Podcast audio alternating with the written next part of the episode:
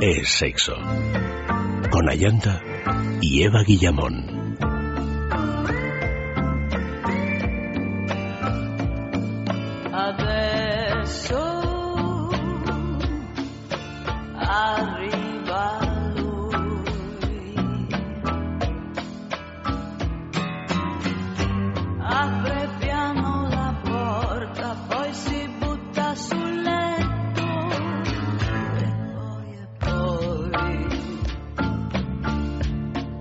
Muy buenas noches, queridos amigos. Comenzamos ya con el último programa de esta semana.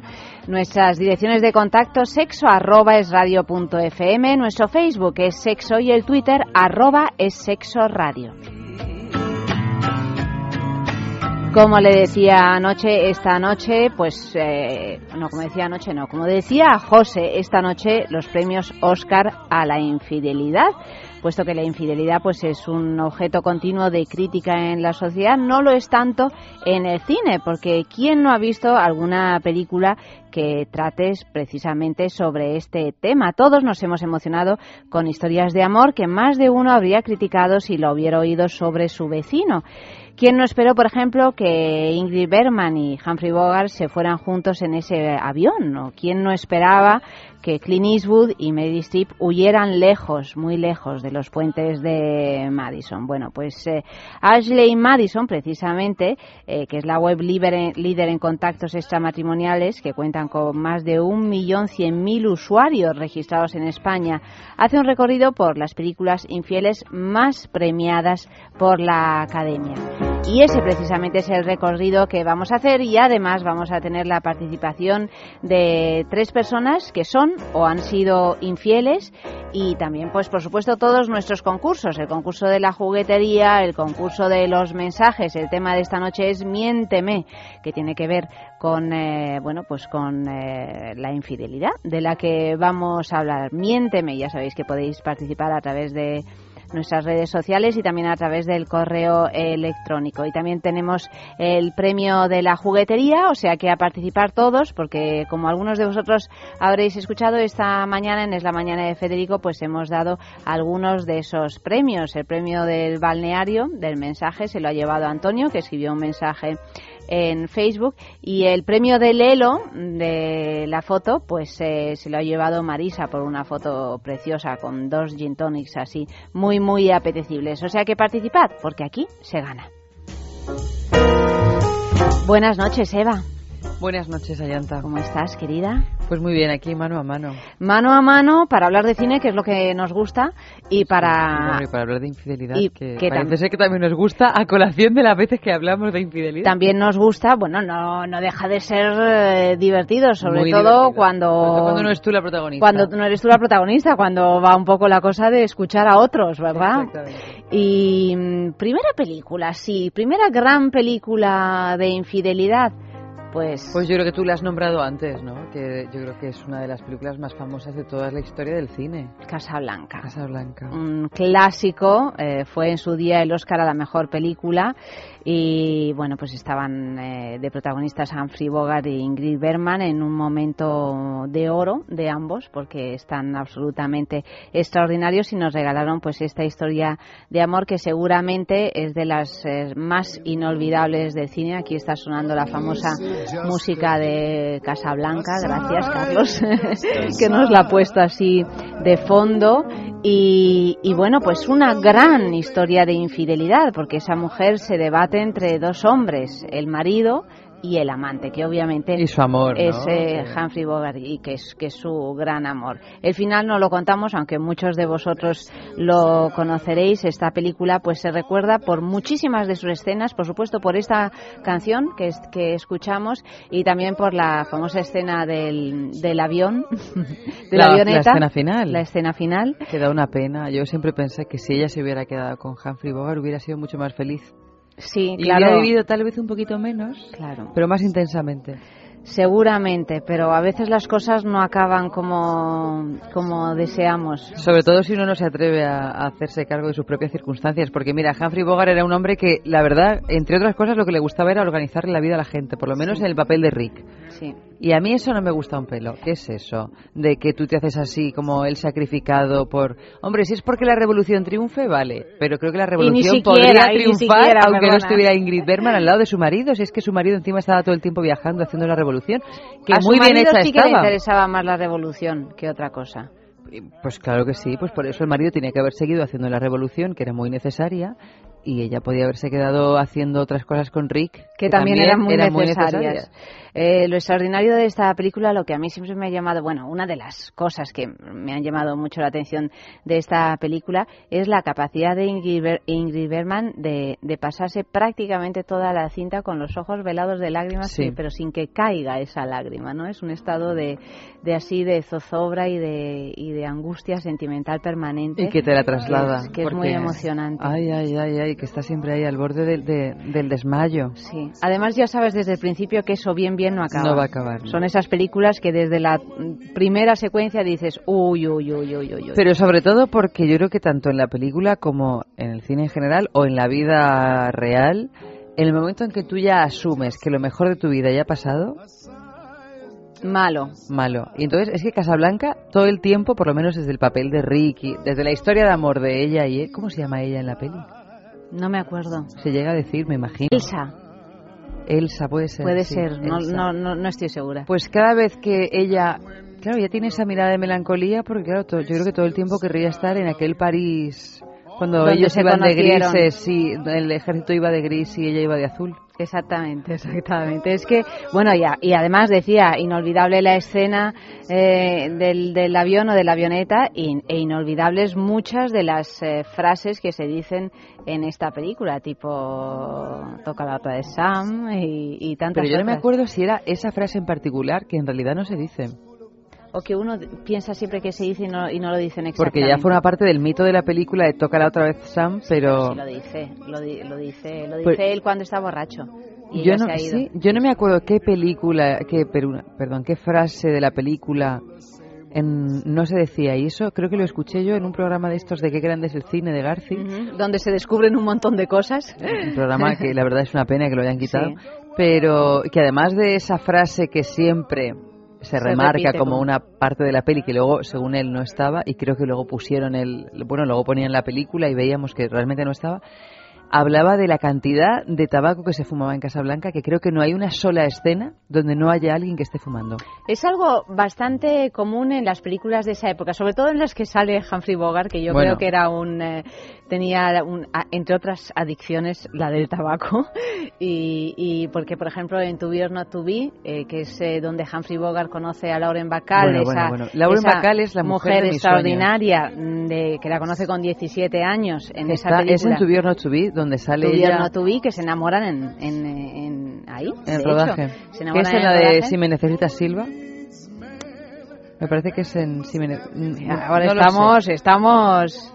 Sí, es esa. Es Hay una escena donde ella le dice a él, si me necesitas Silva, que está ella jovencísima y con una elegancia esa mujer extraordinaria. Bueno, pues ahí también Humphrey Bogart, vamos, fumaba un cigarro, y ella incluso, un cigarro tras otro, un cigarro tras otro. Era un momento en el cine en el que fumar... Era elegancia. Era elegancia, eh, no, como, no como ahora que se considera todo lo contrario. Sí, bueno, por suerte todavía hay películas donde se pasan eso por el arco de triunfo, ¿no? Sí, sí, sí, por supuesto, pero bueno, para, en aquel entonces Estados Unidos no tenía esta lucha contra el tabaco. Tenía la, del alcohol, pero no la del tabaco. Bueno, pues Igual vamos también Humphrey Bogart se pasaba por el arco de triunfo el tema del alcohol. Se pasaba por el arco de triunfo prácticamente todo y eso, bueno, pues eh, le honra de alguna manera. Vamos a escuchar la famosa escena del avión de Casablanca y, y, y después, pues eh, nuestro primer testimonio infiel de la noche. Dígale al sargento que lleve el equipaje del señor Laszlo. Claro, Rick, lo que usted diga. Lleve el equipaje del señor Laszlo al avión. Sí, señor. Por aquí, por favor. Si no le importa, ponga usted los nombres. Así será más oficial. Piense usted en todo, ¿eh? Los nombres son Víctor e Ilsa Laszlo. ¿Pero por qué mi nombre, Rick? Porque te vas en ese avión. Pero es que tú no vas a venir. Yo me quedo aquí hasta ver que el avión ha despegado. No, Rick, no. Anoche dijiste. Anoche dijimos muchas cosas. Dijiste que yo tenía que pensar por los dos y es lo que he hecho. Y sé que tienes que subir a ese avión con Víctor, que es a quien perteneces. pero, Rick, escucha. Escúchame tú. ¿Tienes idea de lo que te espera si te quedas aquí? Créeme, los dos acabaríamos en un campo de concentración, ¿verdad, Luis? Me temo que Strasser insistiría en ello. Dices eso para que me vaya. Lo digo porque es cierto. Y es cierto también que perteneces a Víctor. Eres parte de su obra, eres su vida. Si ese avión despega y no estás con él, lo lamentarás. Tal vez no ahora, tal vez ni hoy ni mañana, pero más tarde, toda la vida. Nuestro amor no importa. Siempre tendremos París. No lo teníamos, lo habíamos perdido hasta que viniste a Casablanca. Pero lo recuperamos anoche. Dije que nunca te dejaría. Y nunca me dejarás. Yo también tengo mi labor que hacer. Y no puedes seguirme a donde voy. En lo que he de hacer no puedes tomar parte. Yo no valgo mucho. Pero es fácil comprender que los problemas de tres pequeños seres no cuentan nada en este loco mundo. Algún día lo comprenderás. Vamos, vamos. Ve con él, Ilsa.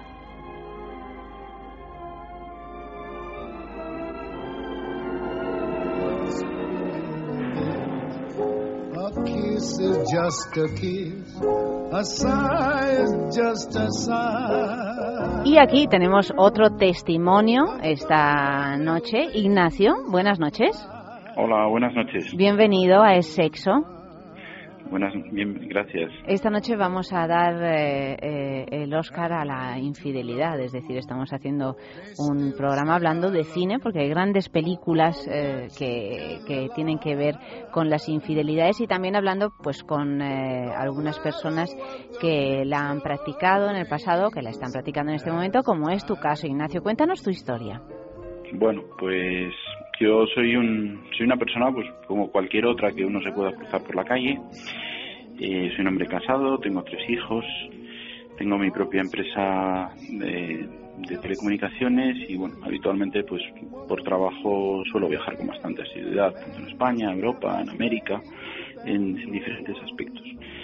Y bueno, pues eh, aunque no es mi política habitual, eh, este este verano nos contrataron para, para realizar un proyecto en, Latinoamérica y el proyecto en principio iba a tener cuatro meses de duración, luego se largó algo más y ahí empecé, pues bueno, de alguna manera eh, a descubrir lo que eran lo que era ser infiel a tu mujer, lo que suponía y, bueno, eh, sucedieron como muchas cosas, ¿no? Durante todo este ¿Cuántos años llevas casado? Pues llevo casado 15 años. ¿Y nunca había sido infiel a tu mujer? Eh, no, no, jamás. Jamás había sido, jamás había sido infiel en este, en este, de esta manera. ¿Y el hecho de que empezaras a ser infiel ha sido por, eh, por la lejanía o porque 15 años son muchos o porque simplemente pues te apeteció? ¿Cuáles crees que son las razones? Bueno, yo creo que, que no sé, mi historia comienza un poco en el, en el sentido de que me marcho muy lejos de mi casa y además, pues bueno, llega la época del año donde a veces compartes más con la familia tu tiempo y de alguna manera me encuentro muy solo. Eh, por un lado y por otro, pues lo que sucede es que las mujeres latinas, pues bueno, siempre tienen un tono de voz, de una forma, son mucho más melosas y yo creo que despiertan pues otras sensaciones, ¿no? En, los hombres. y, ahí, pues bueno, empieza un poco, empieza un poco mi, mi periplo, ¿no? Por decirlo de alguna manera, eh, de infidelidad en, este aspecto, ¿no? ¿Y tienes una historia concreta que quieras contar? Con bueno, os puedo contar un poco, os puedo contar un poco mi historia, ¿no? Sí. Eh, mi historia empieza al poco de llegar al Ecuador. Eh, yo me alojo en, me alojo en un, en un hotel relativamente pequeño, en una suite, es un hotel de lujo y es un ambiente como muy familiar porque es un hotel de, apenas 20 habitaciones, ¿no? Eh, la gente, pues bueno, además el personal del hotel, sabiendo que vamos a estar en una estancia más o menos larga, mm, nos trata, pues digamos que con mucha familiaridad. Y una de esas personas que nos trata con mucha familiaridad, pues es la propia cocinera del hotel, con la cual, pues bueno, eh, empiezo, empiezo a intimar de alguna manera y un día cuando decido salir a hacer turismo me la encuentro en la calle, me pregunta que dónde voy. Le digo que me voy a, ver eh, una población que es Baños de Agua Santa, aprovechando que el, Tunguragua está en erupción. Y no sé muy bien cómo sucede, el caso es que le digo que por qué no se viene conmigo y ella, y ella acepta. ahí empieza, empieza pues bueno, mi, mi primera infidelidad, infidelidad que repetiríamos en algunas, en algunas ocasiones, estando en el hotel, sin ningún compromiso por nuestra parte. Y, bueno, pues eh, de alguna manera mm, sigo teniendo sentimiento hacia, hacia mi familia, pero empiezo a estar como mucho más feliz y como mucho más alegre, ¿no? En, allí. Allí en, Latinoamérica. Eh, como ya soy usuario de, de, redes como pueda ser, eh, no sé si puedo decir el nombre, sí, Ashley Madison o, similares, pues bueno, eh, empiezo a contactar con más gente y contacto con, con una chica que se llama Laura, eh, que ella también es española y que va a viajar a Ecuador por motivos de, trabajo. Durante la semana que ella está allí en Ecuador, pues mantengo también relaciones con ella. Y, bueno, la verdad es que mi situación empieza a complicarse porque me debato entre la, entre la cocinera, la española. La española y por si fuera poco, pues bueno, trabajamos trabajamos por una, para una asociación de empresas de, comunicaciones y hay una compañera que, que al principio, pues bueno, cruzo con ella muchos mails en todo lo que es preparar la, la intendencia del viaje, de las necesidades, de dónde nos vamos a alojar, de quién van a ser nuestros choferes, etcétera, etcétera, y, de alguna manera le comento a mi compañero, digo, no sé, la voz de esta persona me, me despierta algo, algo especial. ¿no? Al principio no le doy mucha, mucha importancia, es más, cuando, cuando la veo por primera vez, pues eh, no es la imagen que tenía en mente, pero pues no sé, el tono de su voz, la forma de tratarme, el llamarme Inge todas las mañanas, pues al final hace que la que la situación pues vaya creciendo y que terminemos eh, en aquello de hoy salimos porque somos compañeros de trabajo, porque estáis solos, porque os puedo enseñar, pues acabo también con ella en la cama. Eh, con lo cual mi vida se empieza a complicar aún más. Hay otra compañera, no me extraña. hay otra compañera con la que trabajo igualmente y, bueno, surge también algo parecido. Madre mía, pero ¿y cómo, cómo, cómo haces para organizar todas estas mujeres? Pues la verdad es que hay veces que, que no me doy cuenta. Quizás eh, yo creo que, que, que la valentía para, para asumir estas, esta relación primero es, eh, de alguna manera, la cultura que hay en América con respecto a la relación entre hombres y mujeres, que es muy diferente a la que hay en España. Y por otra parte, pues eh, yo creo que, que en, la, en la sensación de que no tengo nada que perder. Para mí es sexo y puro sexo muy bueno en algunos casos, pero solamente sexo. Y entonces, eh, ahora mismo, ¿en qué situación estás en relación a tu familia y a tu mujer? ¿Sigues siendo infiel? Pues ¿Consideras que, que no hay nada más, como bien dices? O sea, que es solo sexo, pero tu pareja, eh, la situación eh, con, la, con tu pareja, ¿cómo es? Bueno, pues la situación con mi, con mi pareja es, es muy curiosa. Regreso ya hace unos cuantos meses y un buen día descubro, nunca, nunca he tenido la, la necesidad de, vigilar a mi mujer, pero mm. no sé por qué, cojo su teléfono y descubro a través de, WhatsApp que ella también me ha sido infiel. ¿No? Con lo cual, pues bueno, de alguna manera no puedo decir nada, ¿no? No, no tengo la capacidad de decirle nada ni de reprocharle nada, puesto que yo también lo había sido pero cuando decido hablar con ella y preguntarle lo que pasa, ella me confiesa que ya no está enamorada de mí. Con lo cual, de alguna manera, eh, a mí, no sé, podía entender que ella tuviera la misma necesidad que yo tenía con el sexo, que hubiera una necesidad física, pero no podía entender que mi mujer hubiera perdido mis, los sentimientos, sentimientos que por otra parte yo mantenía intactos. ¿no? Esto me lleva a una situación bastante límite en el cual, pues bueno, pues, eh, hago uso y abuso de ansiolíticos, de, determinados aspectos, incluso, pues bueno, eh, digamos que intento divertirme más de lo que debo para, para olvidar esta, esta circunstancia y bueno, al día de hoy, pues nos encontramos inmersos en un proceso de, de separación temporal. Sí. Eh, que no sé si al final se convertirá en definitiva o no, pero quizás mi ilusión pues sería que hubiera un final feliz a todo esto, ¿no? Y que, la, que esta, esta, no sé si película o casi culebrón, pues nos permitiera volver a ser felices juntos nuevamente, ¿no? Es quizás la cara, la cara amarga de la, de la infidelidad, ¿no? ¿Pero tú crees que esta situación se ha debido a la infidelidad o, o no? No, ella, ella, de hecho, ella no sabe tan siquiera de estas infidelidades. Ella no sabe de estas infidelidades y yo tampoco he querido contárselas porque considero que no forman parte de la de, mi sentimiento, no es un tema de sentimiento. ¿En esta situación se te han pasado las ganas de ser infiel o, sigues mmm, viéndote con otras mujeres?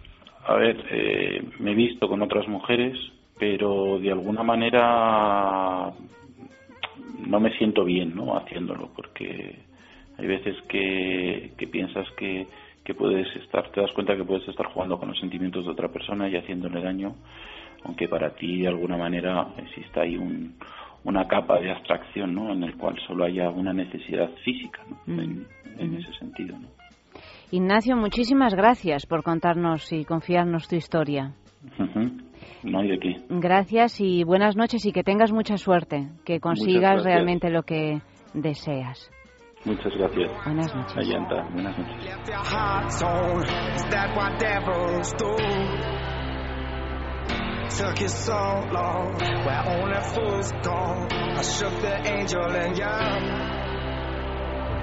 I'm rising from the ground, rising up to you. Filled with all the strength I find, there's nothing I can't do.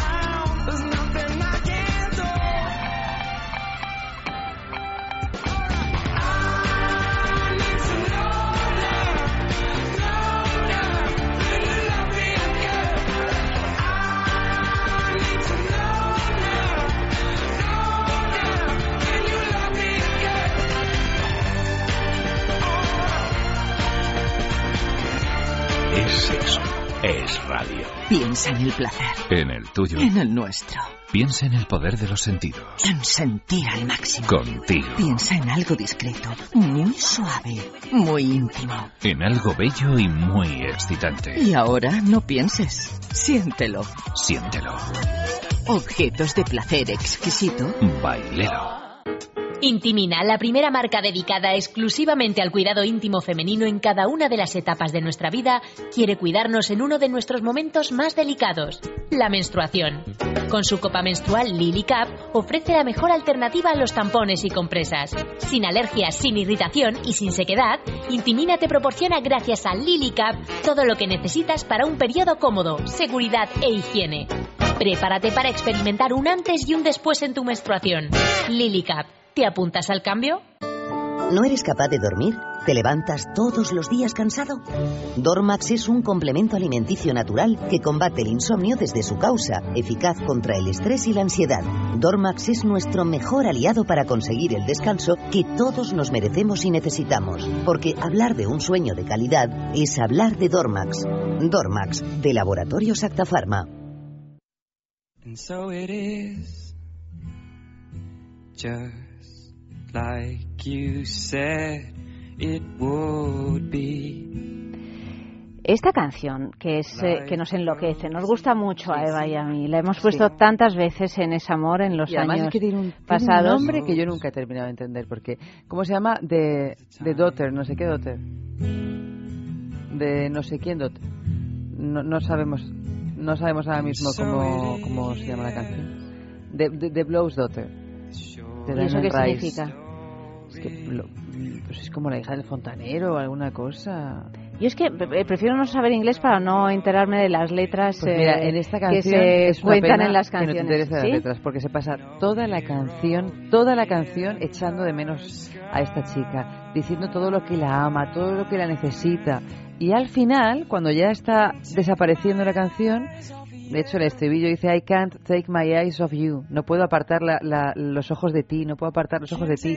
Te lo dice 20 veces y ya la última vez que lo dice, no puedo apartar los ojos de ti hasta que conozca a alguien más. Que te desmonta toda Te la desmonta toda la todo, canción. todo el tinglao, que es un poco lo que pasa porque en, en Closer, porque esta canción pertenece a la banda sonora de Closer, que es una película, bueno, que relata por Mike Nichols. de- con- por Mike Nichols que relata varias infidelidades. Por eso se nos ha ocurrido pues conjugarla con el testimonio que acabamos de escuchar de Ignacio y de sus sucesivas infidelidades y después de la de infidelidad ida y de de su mujer, vuelta, ¿no? de Ya ida no y de solo vuelta. infidelidades por parte de él, sino también por parte de ella y sobre todo el hecho de que cuando él vuelve, ella le dice, yo ya me voy, yo ya me he ido. Ya no te quiero, le dice. Ya me, ya me fui, ya me fui. Y entonces, bueno, pues son eh, esos casos, porque luego hay otros casos de infidelidades en que dice, bueno, sí, yo soy infiel, Sí. pero mi marido mi- o mi mujer, pues nos seguimos queriendo, no pasa nada, pero es cierto que a veces sí pasa, claro que, claro que pasa, a veces eh, nos genera un problema sentimental, que es Sí. donde está ahora Ignacio, y es lo que sucede en esta película. Intentando recuperar a su esposa. Mira, y eh, me estoy acordando de otra película que no me, no me acordaba antes. Es una película que yo cuando la vi me gustó muchísimo, que se llamaba Lluvia en los zapatos. Es que no es una película nada conocida. Pero ¿Con ¿te Ángela? Molina? No, que va, que va. Es una película que dirigió María Ripoll, si no me equivoco, es que es, es de María Ripoll, fue su ópera prima. La recuerdo perfectamente, pero no Penélope sé por Cruz qué. era Ah, la única Penélope Cruz. actriz española que estaba y los, mm, los otros tres, porque eran una especie de cuadrilátero, bueno, ella tenía una amiga, o sea que podían ser cinco, eran todos británicos, se desarrollaba en Londres y era la historia de una pareja donde él se enamora, él era actor, se enamora de una actriz, deja a su mujer, eh, la mujer se queda destruida, pero tiene una especie de viaje en el tiempo, una cosa rara donde la ficción se mezcla con la supuesta realidad. El caso es que él vuelve finalmente con su chica y poco tiempo después la chica le dice, mira que ahora que la que se va soy yo, ¿eh? Y se acaba Y se va, y se va. Pero me parecía una historia que además habla mucho de infidelidad y de, y de los riesgos de la infidelidad y también de los placeres que te puede dar la, la adrenalina, ¿no? Cuando llevas ya mucho tiempo con una persona. Yo no sé, es una película tremendamente olvidada. Es verdad, es verdad, me la estaba recordando según la Pero es contabas, muy pero dulce, es, es- cierto que es una buena película. A mí me parece una buena peli. Sale Gustavo Salmerón Ujú. y otro actor español del que no recuerdo el nombre, pero mm, haciendo así una especie de Don Quijote y Sancho cósmicos. Pero creo que, que es muy curiosa. A mí me gustó muchísimo. Bueno, pues ahí tenemos dos ejemplos de películas dedicadas a la situación que está viviendo Ignacio. Y nosotros vamos ya con nuestro concurso antes de hablar con otras personas que que viven y disfrutan o sufren de la infidelidad, ya veremos, pues vamos a nuestro concurso Intimina, eh, el personaje fantasma de esta noche, afilad los lápices, aguzad el ingenio y sobre todo teclead en el ordenador porque podéis participar a través del correo electrónico sexo arroba es radio punto fm, a través del Facebook es sexo y a través del Twitter arroba es sexo radio. Ya sabéis que Intimina es una marca que se ocupa de los cuidados íntimos de la mujer, que ha puesto en el mercado una serie cada vez mayor de productos fantásticos que nos ayudan pues a, un montón de, de cosas, de cosas y de cositas que tenemos las mujeres y que andábamos necesitando estos productos. Apoyada por médicos y ginecólogos, sus productos se pueden encontrar en farmacia, en parafarmacia y en www.intimina.com. El premio de esta semana es El Kegel Smart.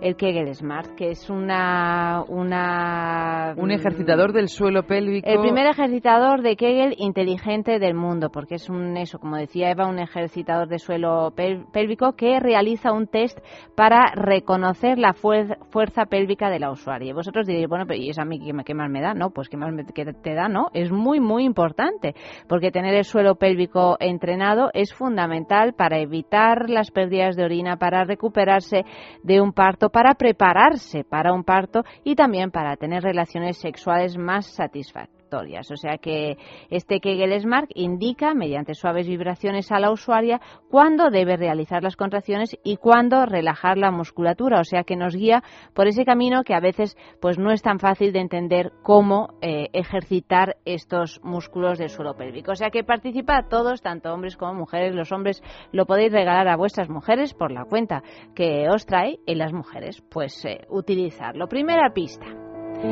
Aviso a Encarnación, Encarnación, ¿estás lista? Yo es que estoy esperando a ver cuándo ganas a Eva, porque estás ya ahí, ahí, ahí, ahí y además... yo creo que hay veces que debemos hacerlo a la par, si no ella antes. Pero es que no sabemos, no sabemos. Claro, es que como participa en Facebook, no sabemos exactamente en Facebook a qué hora llegan eh, los mensajes. Bueno, es la 1 y 14, ¿eh? aviso. A ver quién es el primero que llega, a ver si alguien llega antes de Eva. Yo voy a ir leyendo las pistas. Eva eh, las va a ir colgando en Facebook. Ah, las va a ir colgando en, Facebook y, bueno, pues eh, participad. ¿eh? Sexo arroba es radio punto fm, el Facebook es, es sexo, el Twitter arroba es sexo radio. Primera pista. Comprometida activamente en la lucha contra la dictadura de los coroneles instaurada en 1967, le fue retirada su nacionalidad y tuvo que exiliarse hasta 1974. Me he saltado la nacionalidad. Bueno, va, lo digo. la nacionalidad griega. La, reina, claro. La, dictadura de los coroneles. Sí. Bueno, ya, bueno, ya, ya, ya, pero la nacionalidad griega. Segunda pista. ¿Será ya lo sabes. Sofía? No, no lo sé, no lo sé. De nuevo en Grecia se presentó a las elecciones de 1977 en las que obtuvo un escaño.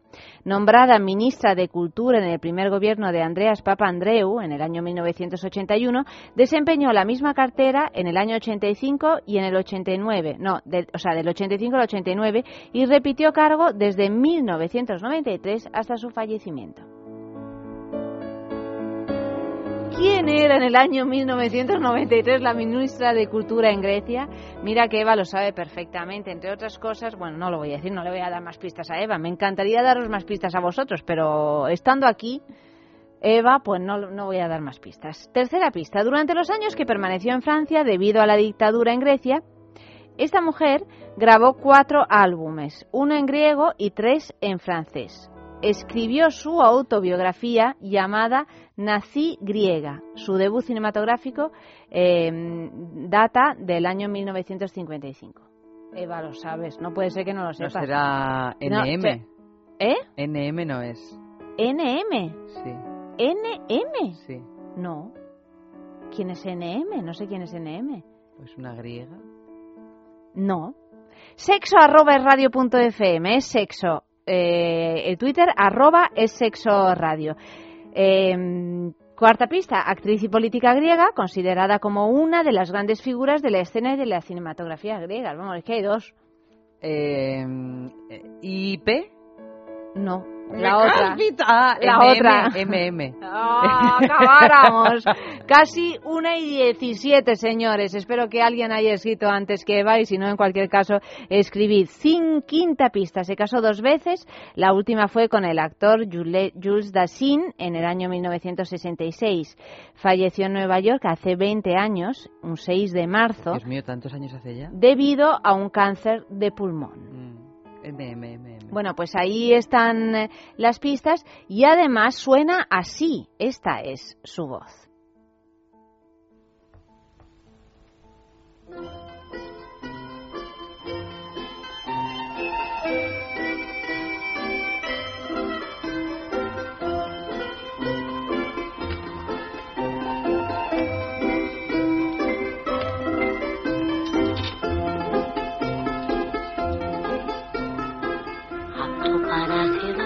Στέλνω ένα, δύο και τρία και τέσσερα φίλια που φτάνουν στο λιμάνι ένα και δύο και τρία και τέσσερα πουλιά Πως ήθελα να έχω ένα και δύο και τρία και τέσσερα παιδιά Πόσα θα μεγαλώσουν όλα να γίνουν λεβένες για χάρη του Πειραιά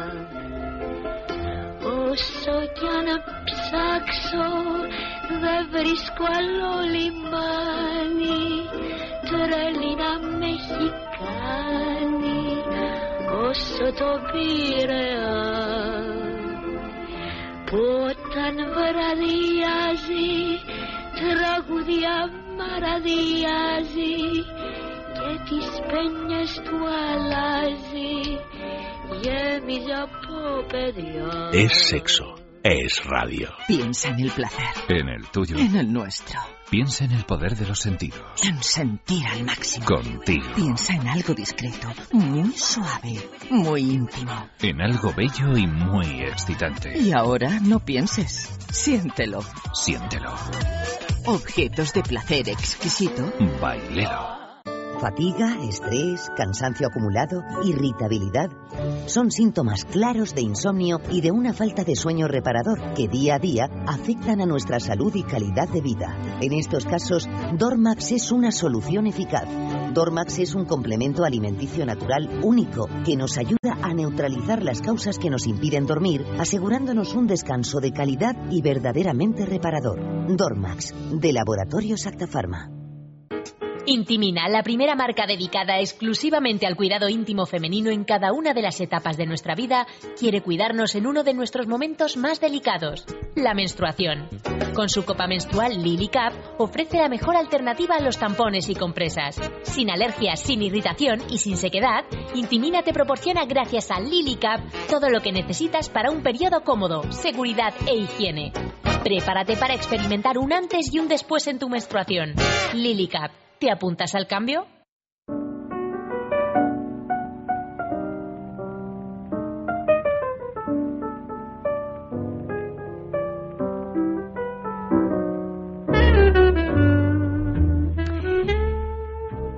Bueno, Bueno, lo pues han averiguado. ¿Lo han averiguado a qué hora? Ah, no, tú no lo sabes. Pues eso, no lo sé, sabes. hace tres Yo tengo uno a la minutos. 1 y 18, pero tú lo has averiguado a la 1 y 17.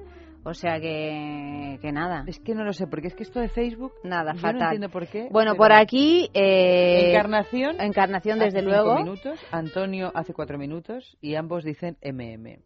MM y Luis Carlos también, MM, Melina Mercury, es el personaje intimina de esta, de esta noche, o sea que felicidades a los que lo habéis ace- acertado, participáis en el sorteo y adama- además mañana viernes, Dios mío, hoy no consigo hablar, como se nota que ya estamos al final de la semana, mañana viernes entre las diez y media y las once de la mañana sabemos quién se lleva el premio de esta semana, o sea que a ver, a ver, a ver, a ver si se los llevan los de la noche o los de la mañana. Y vamos ya eh, a hablar con el segundo testimonio infiel de esta noche, Enrique.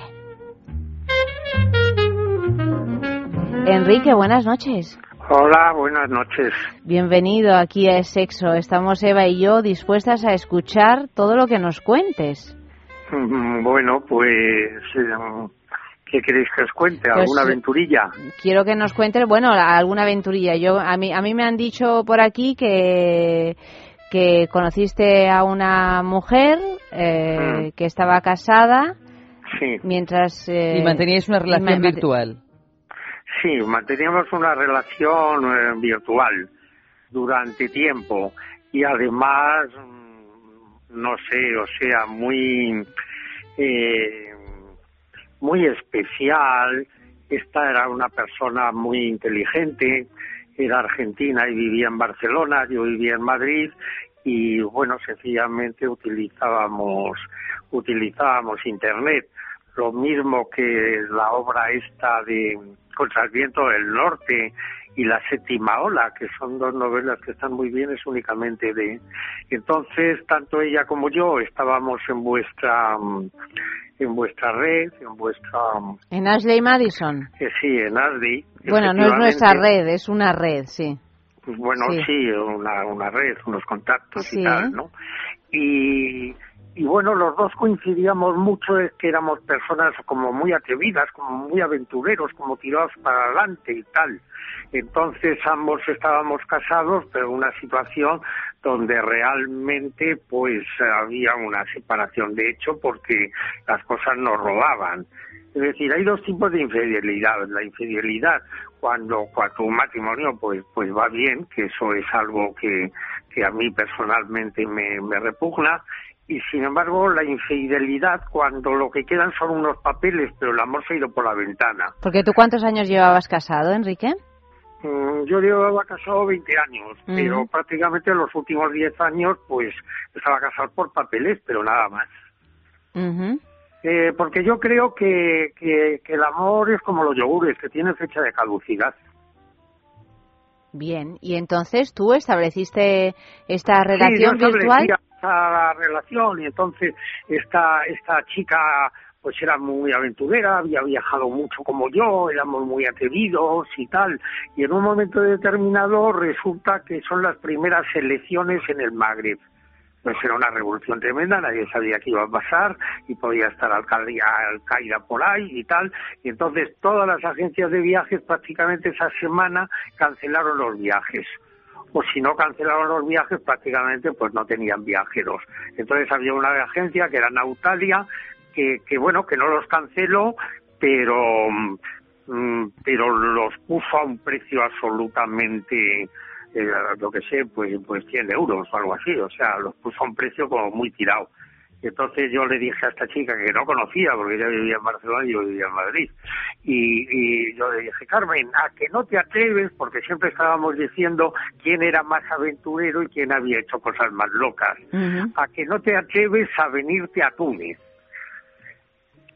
Pero a esta, a esta altura, Enrique, ya teníais una, una relación más o menos eh, Mm, sexual sí, o amorosa, sí, sí, ¿no? A través sí, de teníamos una complicidad Internet. tremenda.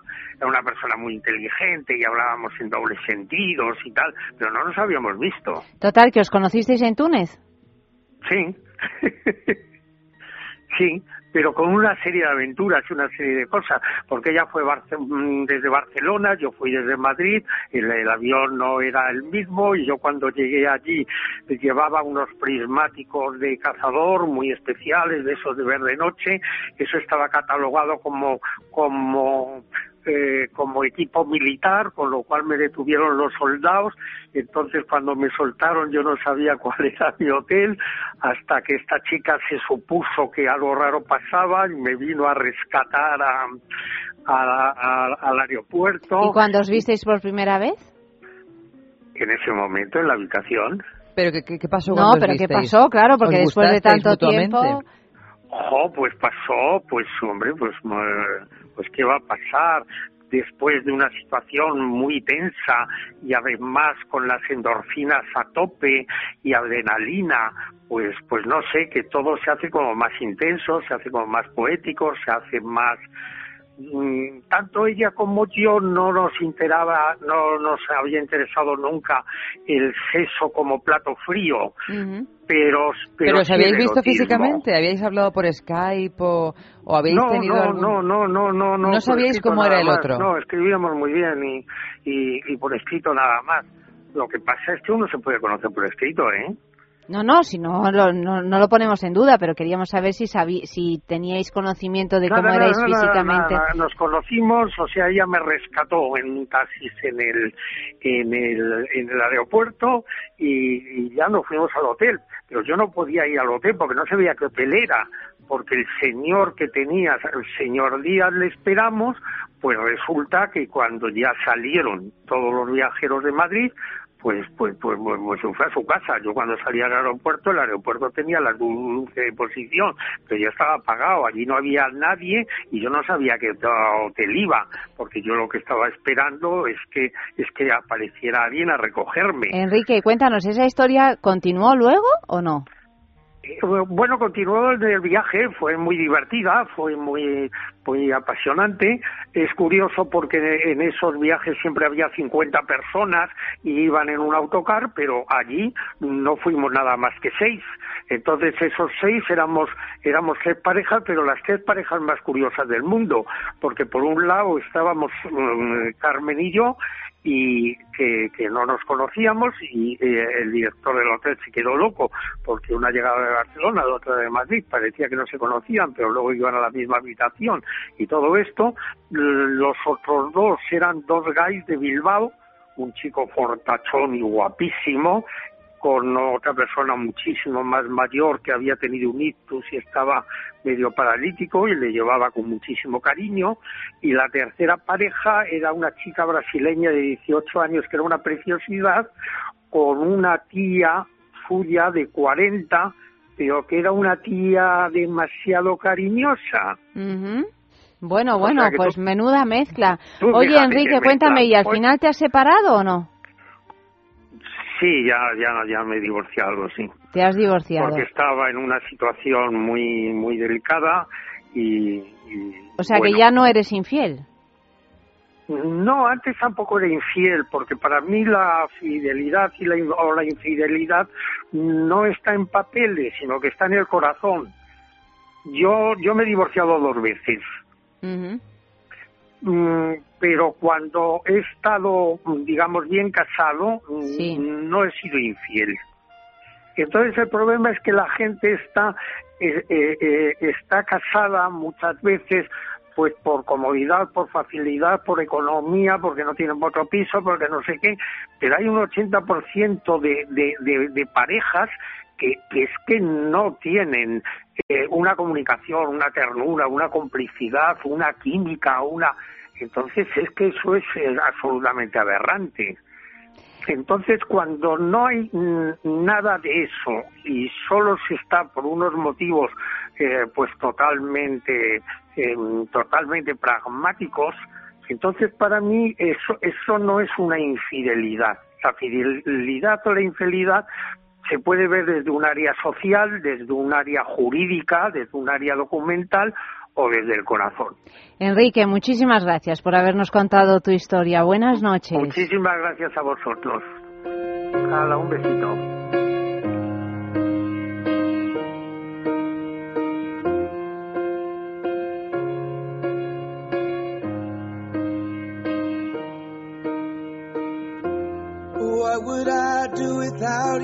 Smart mouth? Drawing me in and you kicking me out. You got my head spinning, no kidding. I can't pin you down. What's going on in that beautiful mind? I'm on your magical mystery ride, and I'm so dizzy, don't know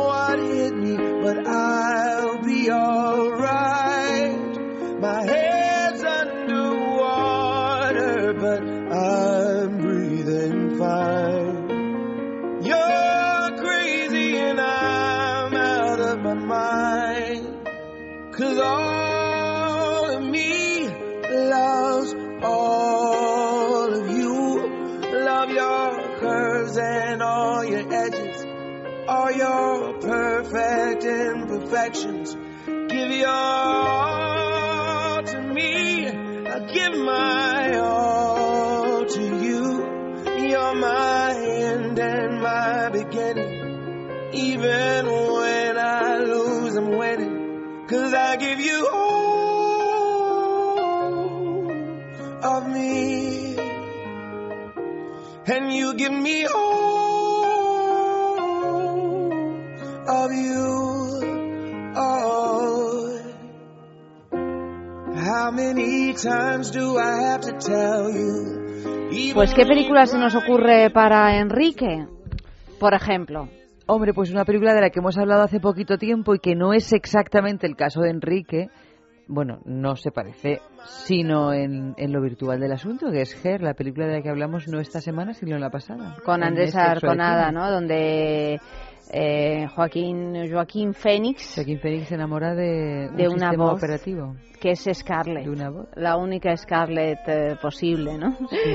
y, Y, que no es el caso de Enrique, por supuesto que no es, pero bueno, el hecho de enamorarte de sí, de, de establecer una Sí. relación durante tiempo, Durante mucho eh, tiempo. durante mucho tiempo, a través de, de Ashley Madison en este caso, ¿no? Pero puede ser cualquier espacio virtual. Y esa es una película que está ahora en cartelera, que además además ha tenido, se ha llevado el Oscar al mejor guion, si no me equivoco, y que suena así.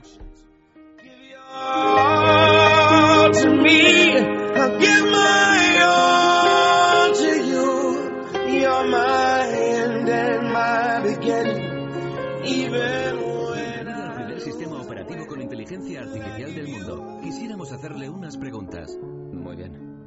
¿Es usted social o antisocial? Pues eh, llevo un tiempo sin ser muy social. Gracias. Por favor, espere mientras se inicia su sistema operativo. Hola, estoy aquí. Hola. Hola, soy Samantha. Buenos días, Theodore. Buenos días. Tienes una reunión en cinco minutos. ¿Vas a intentar levantarte de la cama? Qué graciosa eres. ¡Qué bien! Soy graciosa. ¿Cómo era eso de estar casado? Sienta muy bien eso de compartir tu vida con alguien. ¿Y cómo se comparte la vida con alguien? Hacía mucho que no estaba con alguien con quien me encontrara realmente justo. ¿Qué se siente al estar con vida ahora mismo? Me gustaría poder abrazarte. Me gustaría poder tocarte. Mira, la voz que le han puesto a Joaquín Phoenix en el doblaje es indignante. Bueno, y la, y la voz de la chica también. Mucho más. Esta es una película que es eh, absolutamente necesario verla en versión original. Bueno, porque Está es que básicamente es que si no estás viendo a otra actriz, porque muchas veces te doblan las pelis y tú puedes estar viendo a una actriz, el cuerpo de una actriz, con otra persona que ha intentado hacer de, pero es que en el caso de Her, Scarlett. Johansson no aparece, solo su voz y, y- y bueno, no tiene nada que ver con lo que acabamos de escuchar. Efectivamente. Tenemos nuestro concurso de los mensajes. El tema de esta noche, miénteme. Miénteme, porque claro, cuando uno es infiel, hombre, alguna mentirijilla por ahí suelta, alguna o muchas, desde luego. Y, y han llegado varios mensajes que os leemos ahora mismo. Por ejemplo, en Twitter, mm, Pablo dice, miénteme o dime la verdad. Yo me creeré todo lo que digas. Pues mira, Encarnación dice, miénteme, pero que no me entere que lo haces. bueno, yo siempre lo digo, ¿eh? Yo prefiero, yo prefiero que a veces yo prefiero no saber la verdad. Tú no, ¿eh? Yo en realidad no. Francisco dice, miénteme, condéname, sedúceme y entrégate al delirio. Esta noche estoy contigo y esta noche es para mí. O Regina que dice, miénteme, pero sé sincero. Eso es difícil, Regina, ahí estás No, eh, mareando un poco la perdiz. Hay ¿eh? que escoger. Claro. O mentir o ser sincero. Una de dos. O Antonio, mira lo que dice, miénteme y yo jugaré a que me lo creo.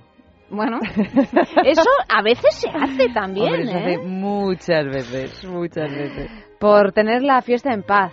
Alberto, miénteme y dime que no me quieres. Esta es buena, ¿eh? Esta miénteme buena, y dime sí. que no me quieres. Está Alberto con lo así, como muy seguro de sí mismo. Sí. Luego dice Juanpe, miénteme, pero de verdad, que hasta eso me lo haces a medias. Remata la faena, mujer. Alberto, siempre miénteme y dime toda esa verdad incómoda.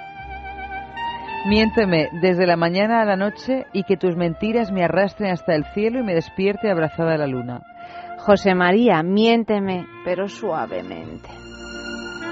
Candy dice, miénteme, pues al hacerlo mantienes la llama encendida de mi candil. O Marisa que dice, miénteme cuando digas que todo es mentira. Miénteme. Y ella dice, o él, no lo sé, miénteme, me gusta el sexo oral. Sí, a ti se te va la fuerza por la boca. Ah, yo me acuerdo una vez que me contaba una amiga... Una, ¿Qué chiste de Albacete? No, no es un chiste, es una cosa que me pareció tremendamente triste y que es justamente lo contrario de lo que decía Alberto. Miénteme y dime que no me quieres. Bueno, pues esta chica se iba a separar de la persona que era su pareja y la pareja estaba muy en contra de esa separación y en un momento yo recuerdo que le decía, pero dime que me quieres aunque sea mentira. Por eso digo que a veces... Qué tristura. Eh, sí, es muy triste, Pero, muy triste. pero a ti te, te sacia el hecho de que alguien te diga que te quiera aunque tú sepas que es no, mentira. Eso no sacia. No, no, no, en sacia. absoluto que vaya. Además es una humillación. Yo digo que a veces que a veces uno no quiere saber No, toda la supuesto. verdad, que no hace falta que te cuenten toda la verdad. Sí, no, yo simplemente. estoy, no estoy o diciendo sea, que con sea que el caso. tengas eh, los datos suficientes como para tomar una decisión, yo creo que ya de sobra. Yo, las, verdad, las verdades así... Los sincericidios no te gustan. No, no me gustan. Pero nada, nada, la verdad. La verdad.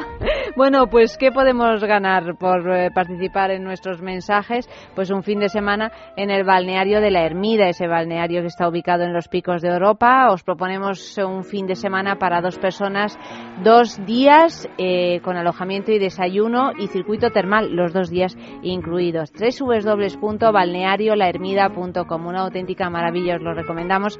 O sea que no dejéis de escribir los mensajes. Es un premio que damos cada dos semanas siempre los jueves en Es la Mañana de Federico entre las once y media y las doce de la mañana.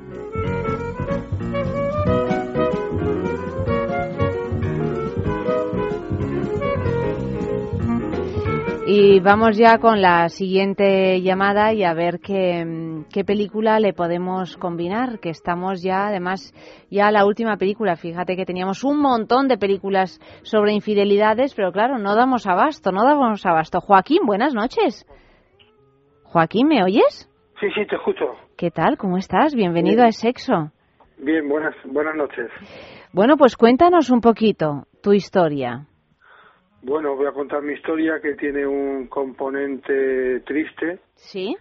Y bueno, voy a hacer un pequeño resumen de mi de mi matrimonio, 21 años casado, vale, dos hijos, eh, primeros años maravillosos. Eh, bueno, llega un momento en que el amor se, se pierde. ¿Después de cuántos años?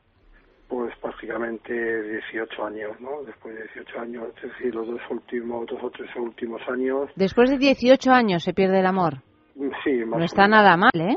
Bueno, no está nada mal. Éramos mm. un matrimonio bastante, no sé cómo decirlo, idílico, pues que sorprendió mucho a la gente mm, luego lo que pasó, pero, pero bueno, eh, no sé, la monotonía, el la rutina, nos supimos, supimos reactivar el amor en, ciertos momentos y, y bueno, pues estuvimos dos o tres años sin apenas relación, ¿vale?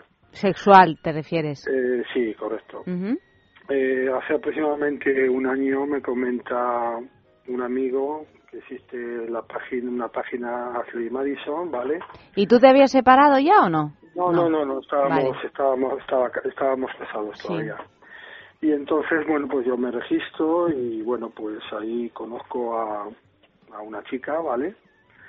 Que ya acaba de también salir de una relación y, y bueno, empezamos a tener unas, una, bueno, no, empezamos a, a, chatear, lo típico, dimos el WhatsApp, quedamos para conocernos, eh, yo evidentemente a escondidas, y, y en ese momento también, curiosamente, yo mm, empiezo a notar eh, por parte de, mi mujer pues unas actuaciones, unas salidas, unos, unos comportamientos bastante extraños, ¿no? Después de estar tanto tiempo conociendo a una persona, pues mm, no veía la situación que, que era muy, muy lógica, ¿no? Lógicamente yo como no estaba tampoco actuando, por así decirlo, correctamente del todo, pues estaba un poco calladito, ¿no? Hasta que un día, pues, ella se sincera y me cuenta que, que bueno, que estaba con, con otro hombre, ¿no? Sí.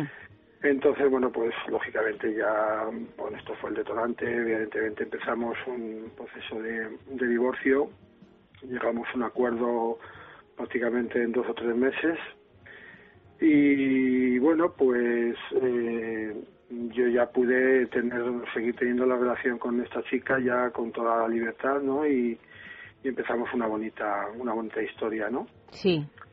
Eh, hasta que bueno ahora viene un poco ya no sé el componente este triste que decía al principio. Eh, a los tres meses de, de empezar esta segunda etapa por así decirlo no pues ella me empezaba a comentar que, que iba al médico, al neurólogo, pero por más que le preguntaba no me decía qué, le pasaba, ¿no? Hasta que en una noche, mm, bueno, con una con una, un buen vino y una cena, la volví a preguntar y bueno, ella me contó un poco lo que le había diagnosticado hace tres meses, que era justamente cuando yo pues estaba con todo el proceso del divorcio y que por eso no me lo quiso contar en su momento, ¿no? La detectaron una enfermedad eh, degenerativa del sistema nervioso, una enfermedad caprichosa, incierta y, crónica, ¿no? Bueno, pues ahí se me vino el mundo encima eh, y a partir de esa noche ya la relación no, no fue la misma, ¿no? Ella se empezó a mostrar más distante y bueno, pues decía que no podía estar a la altura mm, en la relación, ya que bueno, esta enfermedad también lo que hace es perder el apetito sexual y bueno, pues me llegó a decir incluso que me buscara que me buscara otra chica, ¿no?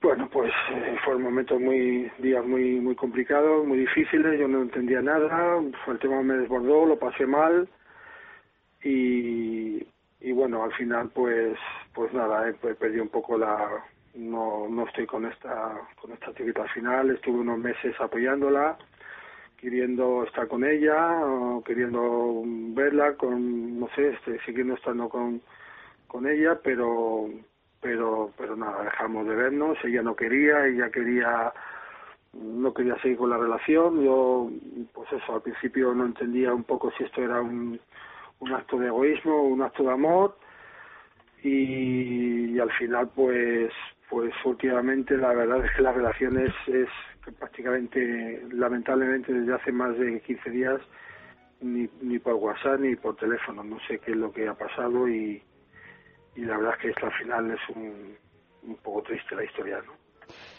Bueno, Joaquín, muchísimas gracias. Espero que mm, bueno que puedas volver a contactar con ella si ese es tu deseo. Vale, muchas gracias. ¿eh? Muchas gracias por habernos contado tu historia, Joaquín. Buenas noches. Hasta luego.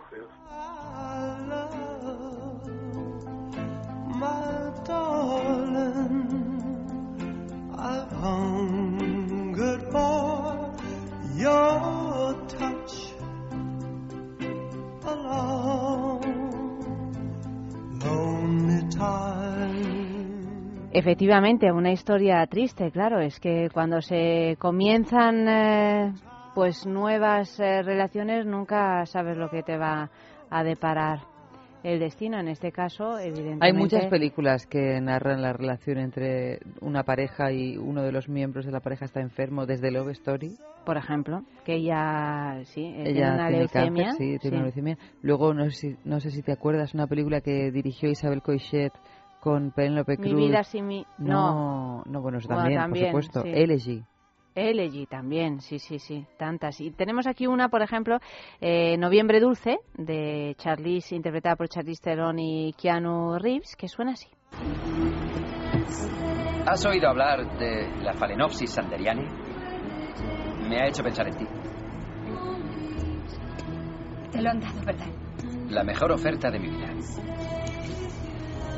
¿Y cuándo empiezas? En ese punto discrepamos un poco. Él ha sugerido de inmediato. Y yo he sugerido... Nunca.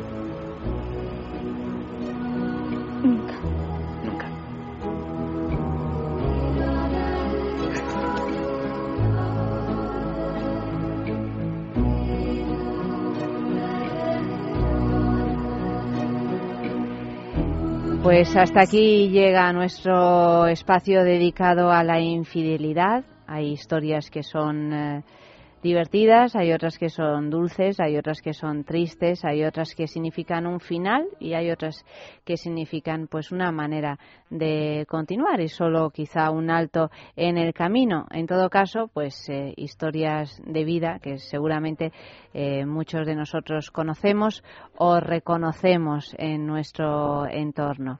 Y mm, dicho esto, pues eh, vamos eh, a, A, a cambiar un poquito a de cambiar ter- un poco bueno, de no tercio. sabemos, a lo mejor resulta que los astros nos deparan también un mundo de infidelidades. Un poquito de publicidad y a la vuelta al de Gunda Vegara con el horóscopo ardiente, iba a decir, con el, con el horóscopo erótico de la semana.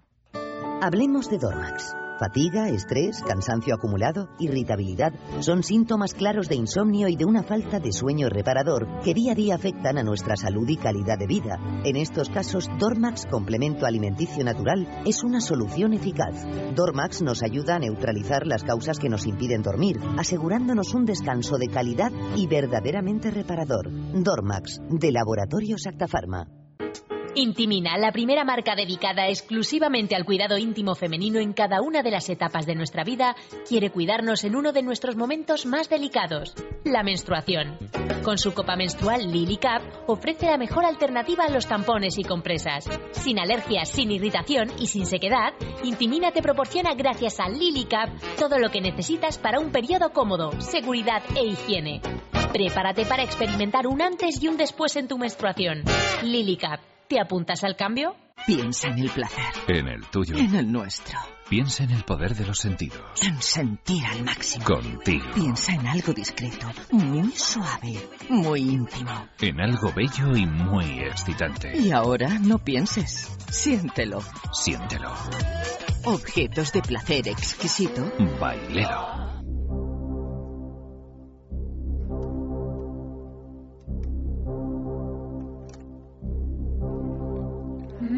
Aldegunda Vegara, buenas noches. Hola, ¿cómo estás? Pues nada, estamos, estamos aquí. Está también Eva, ¿no? Sí. Hombre, aquí estoy. Buenas noches, guapísima. Me, encan- me encantaría que me hicieras un gruñido salvaje. Está muy bien, mira, mira. Dice que lo que yo pueda darte no Qué- me cuesta... Qué guapa y qué generosa eres, me caches en la mar, Aldegunda. Bueno, además hoy como... Mira, es que has empezado por la puerta grande, porque hay hoy hay un cambio de, de la gran diosa del amor en los cielos, que es Venus, que pasa a tu signo, a, a, a- Acuario. a Acuario, después de estar tanto tiempo en Capricornio, que nos ha tenido muy serio, muy denso, muy reflexionando con cómo son las relaciones, y ahora al fin podemos entrar como que las relaciones, el amor, mm, todo lo que tiene que ver con el sexo sea sorprendente, original, imaginativo, mm, novedoso. ¿Pero esto significa, Aldegunda, que vamos a tener más sexo? No, que también- voy, voy. No, es, no, es no. de acuario, no, no, no, empieces a ramblar con todo. es que aunque sea no el año del caballo, o Allá sea, tú no lo voy. Esto es acuario. Esto, este planeta le afecta a todo el mundo. Sí, este va para todo, para todo el mundo. Acuario es el que. Acuario además va a ganar belleza, se le va a ver más atractivo y más bello, pero afecta todo al- en general y hay también un poco más de amor hacia la amistad y como que que el amor sea más, bueno, también puede acabar siendo amor entre amigos, ¿eh? Hacia la amistad. Uh, quita, No, no, no necesitamos ni ella ni yo ahora mismo esas cláusulas de amor entre amigos. Oye, pero tú habla para ti. A, mí, a mí déjame en paz. Mira, no, Yenta, no quieres mucho lío. Es no que le estoy pidiendo todo el rato a ver si se casa conmigo Eva, pero me dice que no, que no se va a casa conmigo, que se casa No me con otra tires de persona. la lengua, Yanta. No me tires de la lengua. No me tires de la lengua que suelto lo tuyo. Mira, me, al- me lo estoy imaginando todo que es lo peor. Que es lo peor, es lo mejor, es lo Es lo mejor. mejor, es lo mejor. No sé qué nos pasa a Eva y a mí. Eva no quiere que esto suceda, pero sucede. No. Y es que tenemos una, una cierta Un- simbiosis. ¿eh? Simbiosis, tenemos una Sí. simbiosis. Tenemos una simbiosis. Mm, soy pareja de hecho. sí, No, claro. no, no somos pareja, pero nos pasan cosas al tiempo, al mismo tiempo. Tenéis ¿Qué dices? planetas conectados vosotras dos. Es que a Yanta yo no le he visto la carta. Eva me la sé de memoria, pero... Pues- ¿Tendréis algunos planetas que son iguales? Que es que Pues mírame la carta, Aldegunda, relaciones- mírame la carta. He nacido el tenéis mucha 17 de febrero a las mm, casi a las 12 de la noche.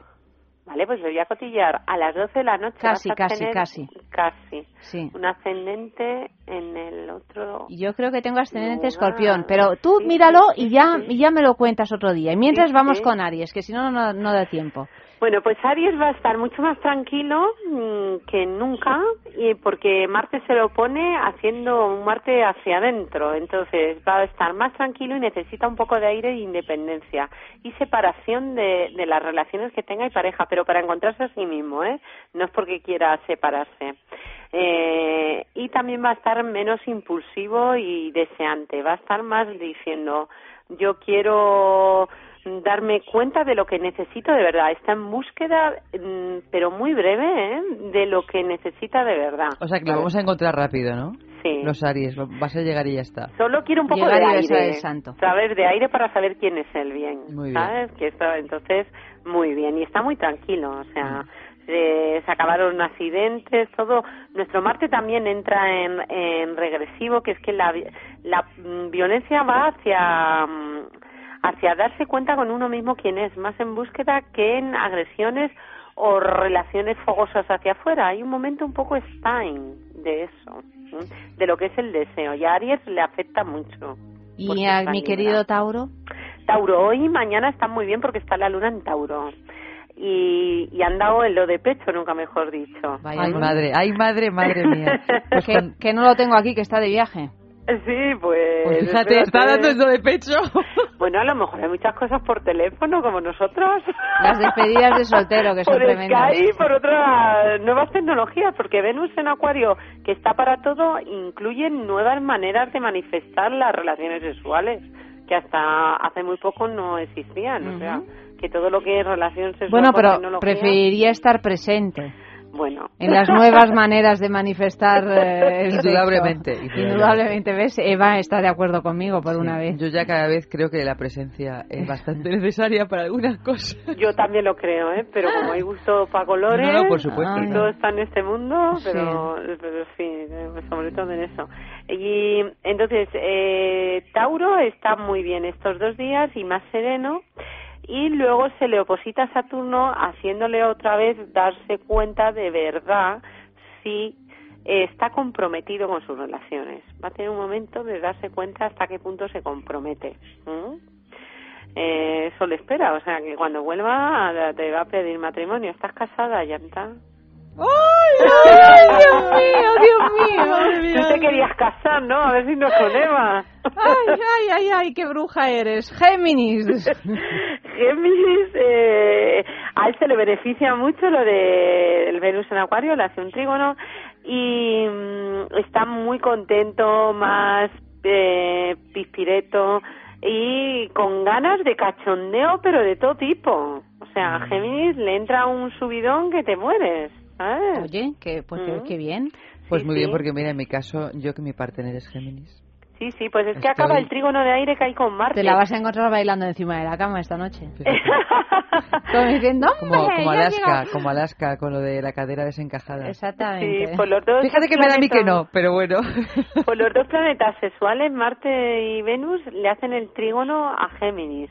Entonces eh, hace que Géminis está mucho más vital ¿eh? y contento. Va más para adelante que, que nunca. ¿Mm? Cáncer. Cáncer se le ha puesto directo Júpiter, con lo cual está expansivo, receptivo, juguetón. Eh, es uno de los signos mejores de la semana ponerse directo. ¿m?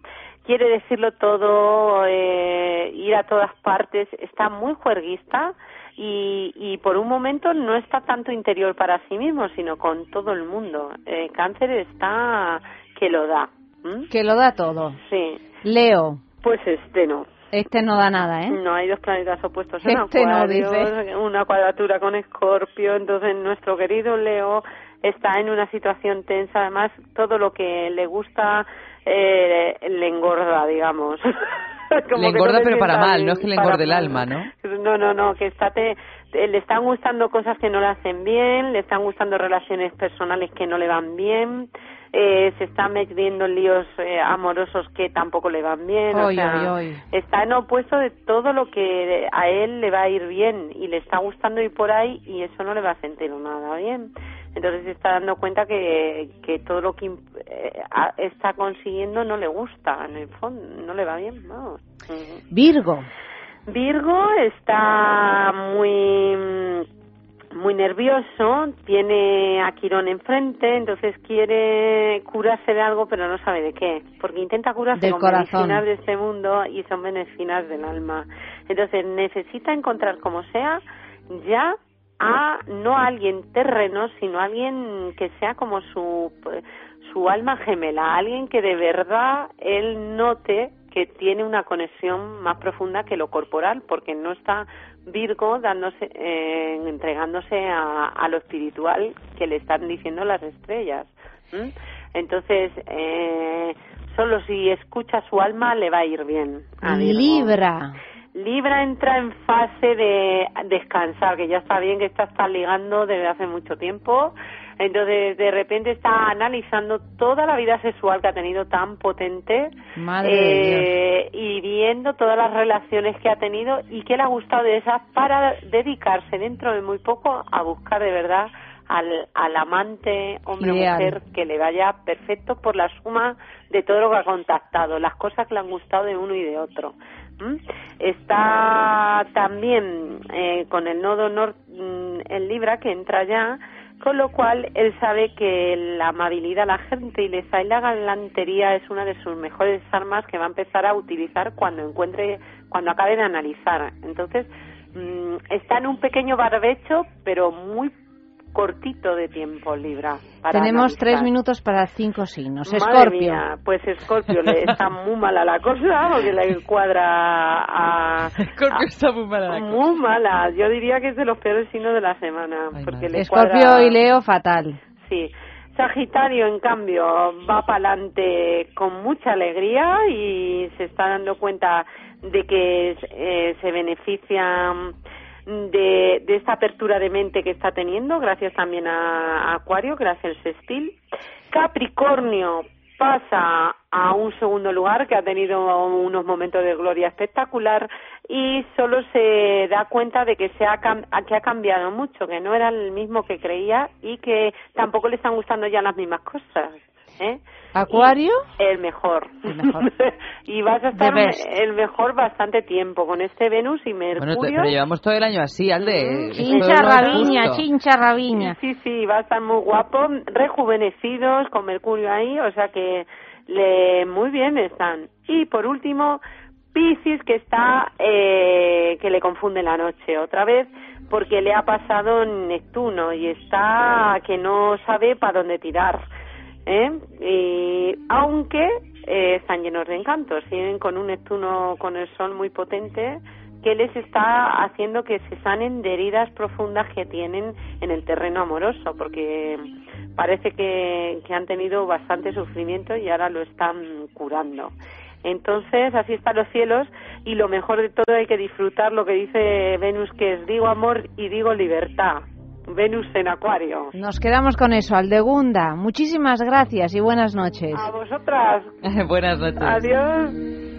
Y vamos ya con nuestra sextulia en pocos segundos.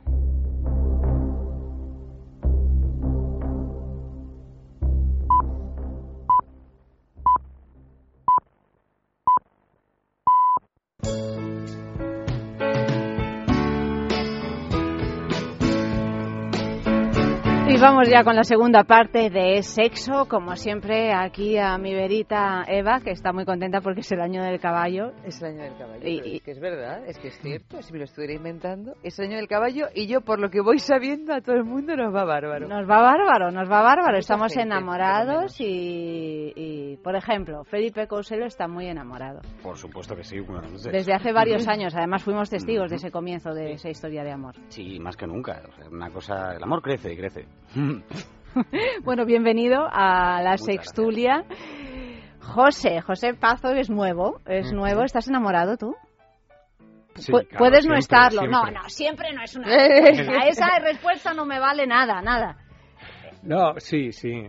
Yo Es que estoy aquí con pareja. preguntas indiscretas, Acabo de ¿eh? tener una niña hace Ah, un claro. año. Uy, o sea que estoy enamorado de, de varias mujeres que he estado en esa situación muchas veces también. Sí, sí, sí. Bueno, pues felicidades por la criatura. Gracias. Esto, esto es una segunda fase en la que entrarán Sí, aquí mis sí, compañeros dentro de poco.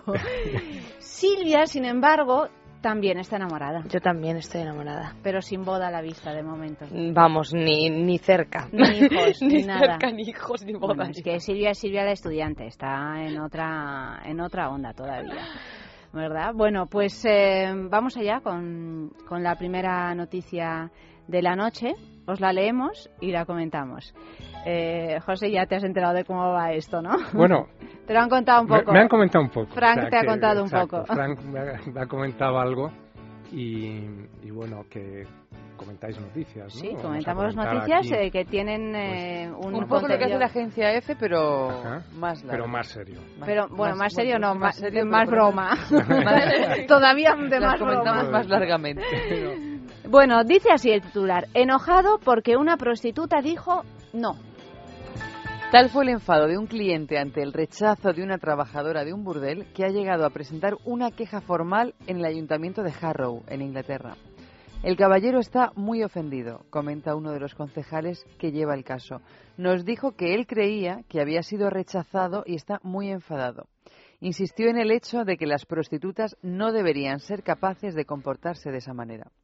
En su queja, enviada por correo electrónico, también alegó la pérdida de tiempo al haberse desplazado desde una localidad cercana al burdel.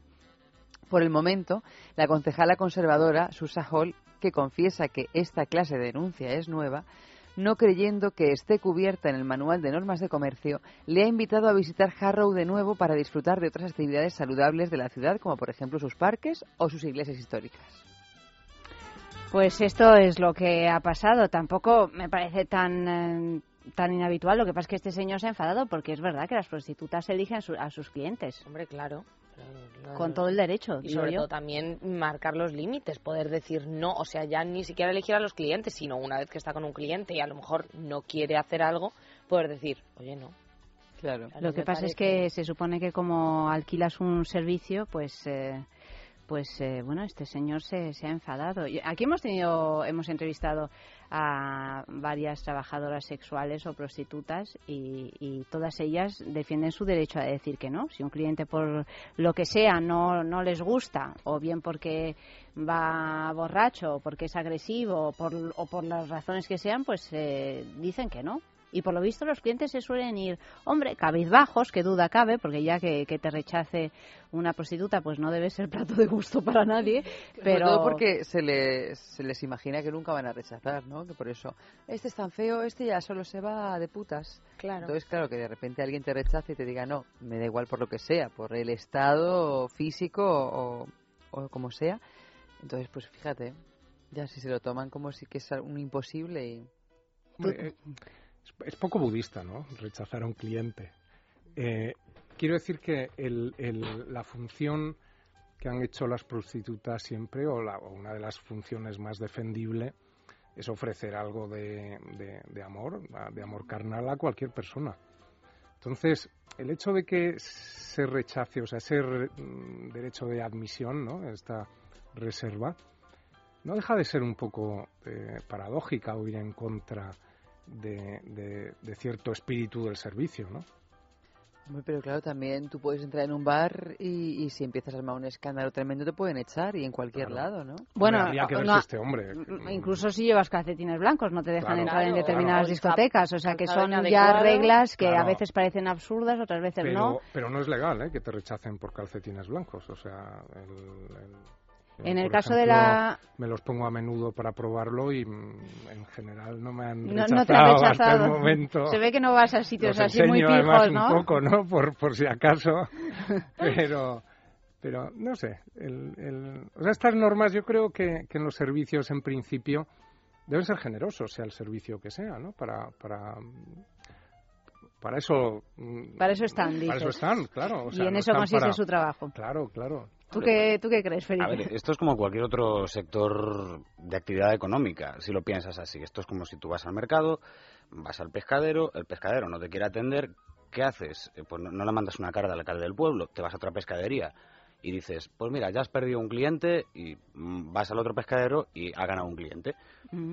Esto viene a ser un poco lo mismo. O sea, este, este señor, no sé, hay gente que supongo que le encanta este- esta historia de poner cartas de quejas y tal, pero es tan fácil como si eres un cliente ofendido, pues te tienes que buscar eh, otro proveedor, en este caso, proveedora de servicios, y decirle, pues mira, el cliente que has perdido tú lo ha ganado ella.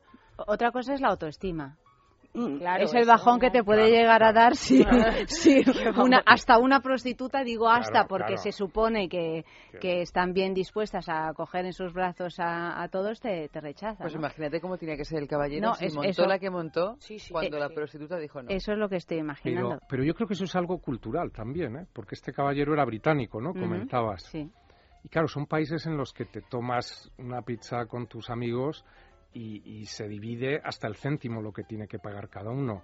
Y la gente tiene una idea del... Este hombre fue en taxi desde su pueblo Claro. a ciertas Se millas. puso todo y- guapo, lo exacto, se usó con colonia ese su día. camisa recién planchada para por fin echar un polvo, ¿no? Claro, y de repente llega después de toda esa inversión y, y- y se ve rechazado, ¿no? Y como tú dices, es yo creo la parte emocional, más luego esta parte venal protestante del, del yo tengo un servicio y yo lo pago. Y claro, aquí yo creo que no se daría por lo que comentabas antes, ¿no? Que Ese- Hombre, si te has gastado todo ese dinero en el taxi, en tal, trate un plan B. Decir, claro, porque. si has invertido todo eso, pues no te vayas a quedar en el último... Imagínate que es la única prostituta del pueblo. Pero eso es claro, claro, es un hablando de un problema. pueblo, no Entonces de ya- la casa de y campo, entonces y ya no te se enfadas, porque claro, ni Si el ido plan B... Si ha ido específicamente a ese pueblo y lo que quiere es eh, contratar los servicios de una prostituta, pues vete a un pueblo que haya más prostitutas, porque entonces vas a tener más oportunidad. O sea, quiero decir que para ser una acción planificada, el, el- el método Está muy mal este, muy mal. eh. Está mal, ¿no? Está Desde mal. luego. Yo creo que lo último que se imaginaba este pobre hombre atufado de colonia es que le iba a rechazar una prostituta de pueblo. Así que ni estaba pensando en el plan B.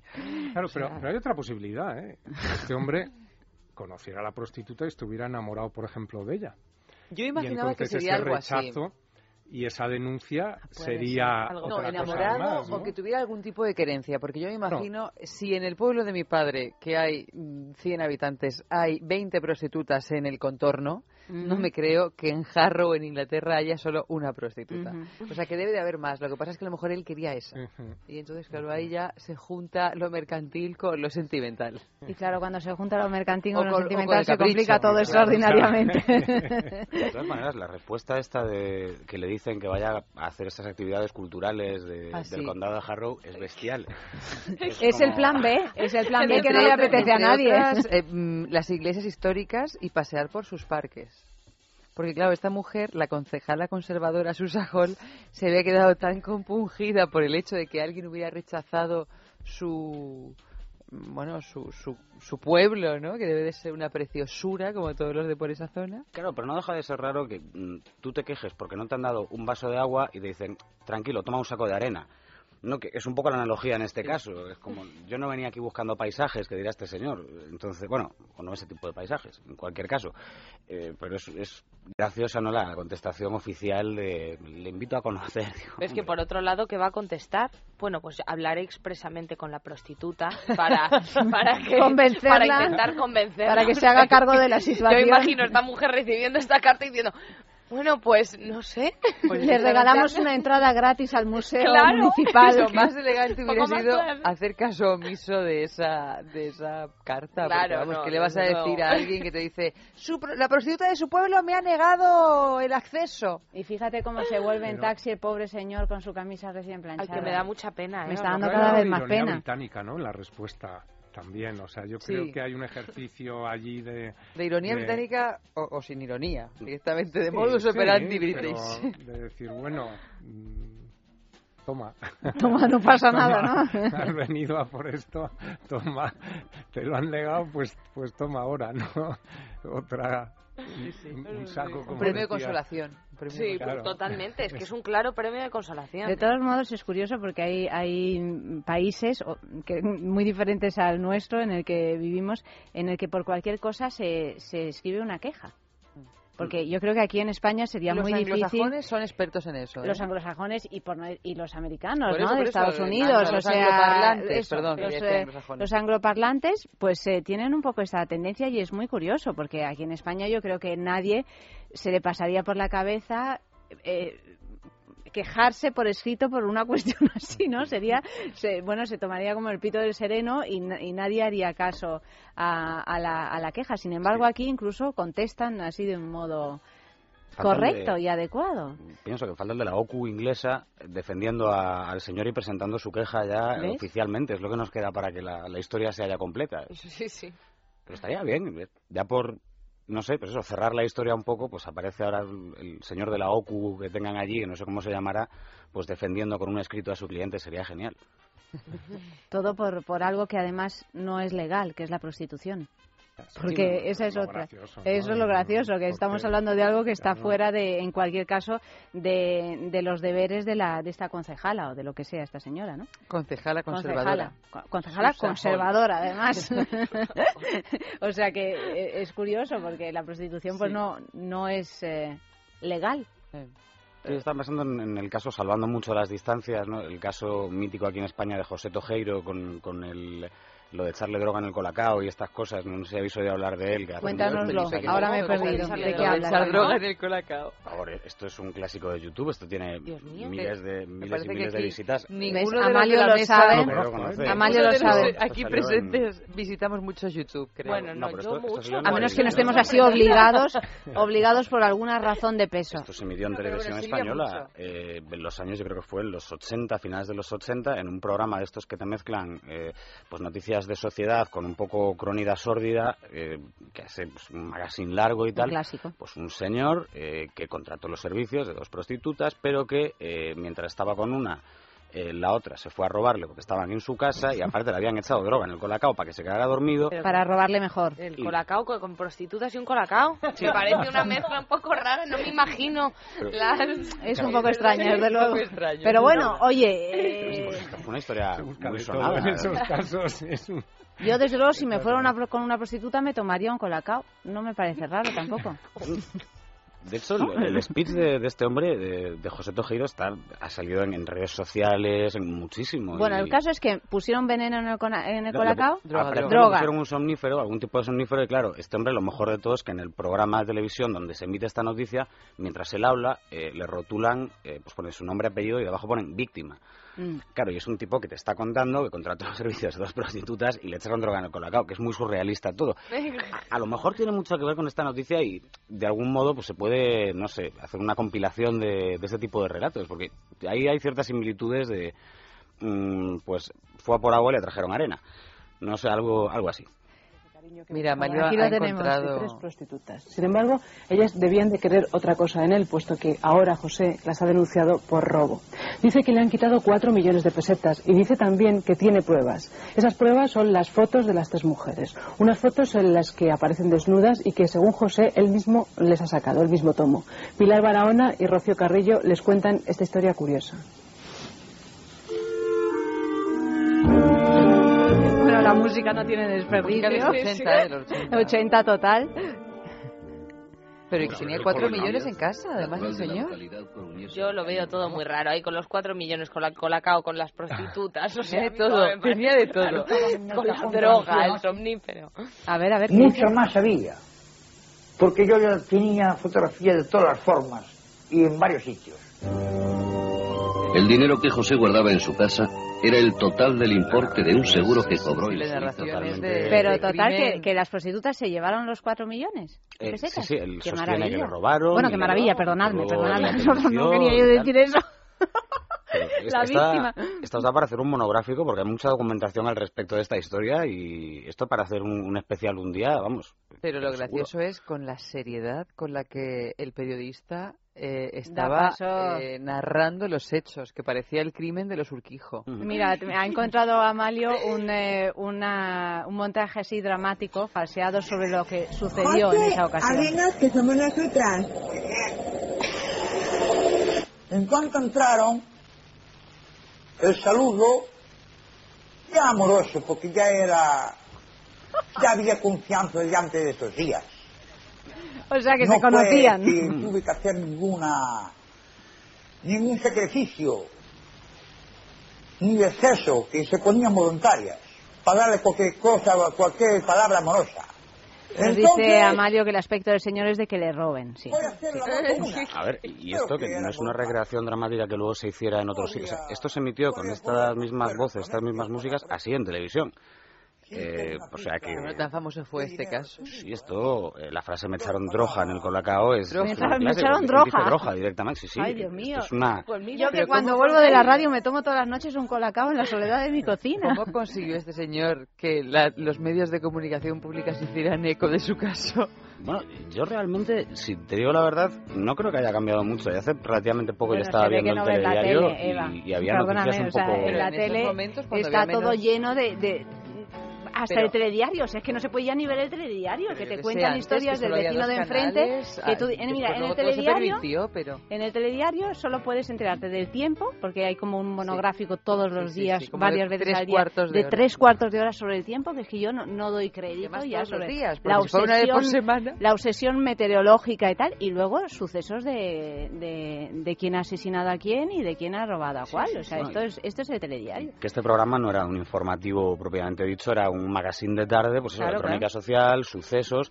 Lo que pasa es que a lo mejor esta noticia te la enlazaban con una de un crimen o con muertos y estas cosas. claro, entonces, La cosa iba tomando forma Claro, así, era morbosa. Esta es la fascinación también eterna del timago, ¿no? O sea, del hombre que intenta mm, hacer algo, aprovecharse, lo que sea, la persona, vamos. Y es el al final el engañado, el timado. Y en fin, eso siempre... Es una manipulación que, que es Claro. es resultona. Sí, Porque sí, sí. acaba uno perdiendo Sí. el norte de cua- dónde está Es realmente. muy pedagógica, ¿no? También te dice, ten cuidado, no intentes engañar, porque te engañarán o te intentarán a ti tomar el pelo, no te tomes un colacao con El estafador que no será el estafado y tal. y estas cosas, ¿no? Pero bueno. Porque además, ¿qué pasa? Que demuestras que eres un blando Claro. eh, si te roban. Claro. si hubieras tomado un Claro. vodka Claro, con ginebra, exacto. No se atreverían a moverse del sofá. Pero tomas un colacao y dirán, uy, qué pena. Oye, este chiquitín, ay, ay, ay, ay. Vamos a robarle cuatro millones de pesetas, claro que sí. Qué listas las tías. Música.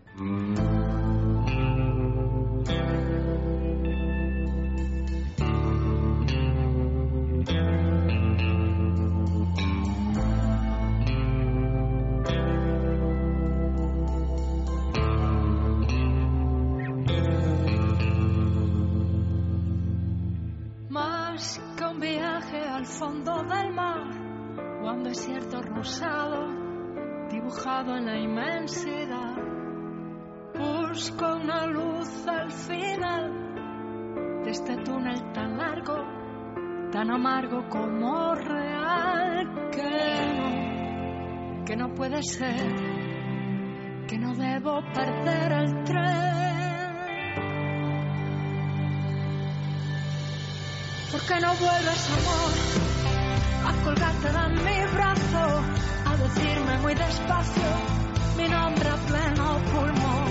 ¿Por qué no intentamos hoy acomodar nuestros pasos y aprovechar este mazo que luce en cada rincón? ¿Por qué no vuelves, amor? ¿Por qué no vuelves por fin a mí?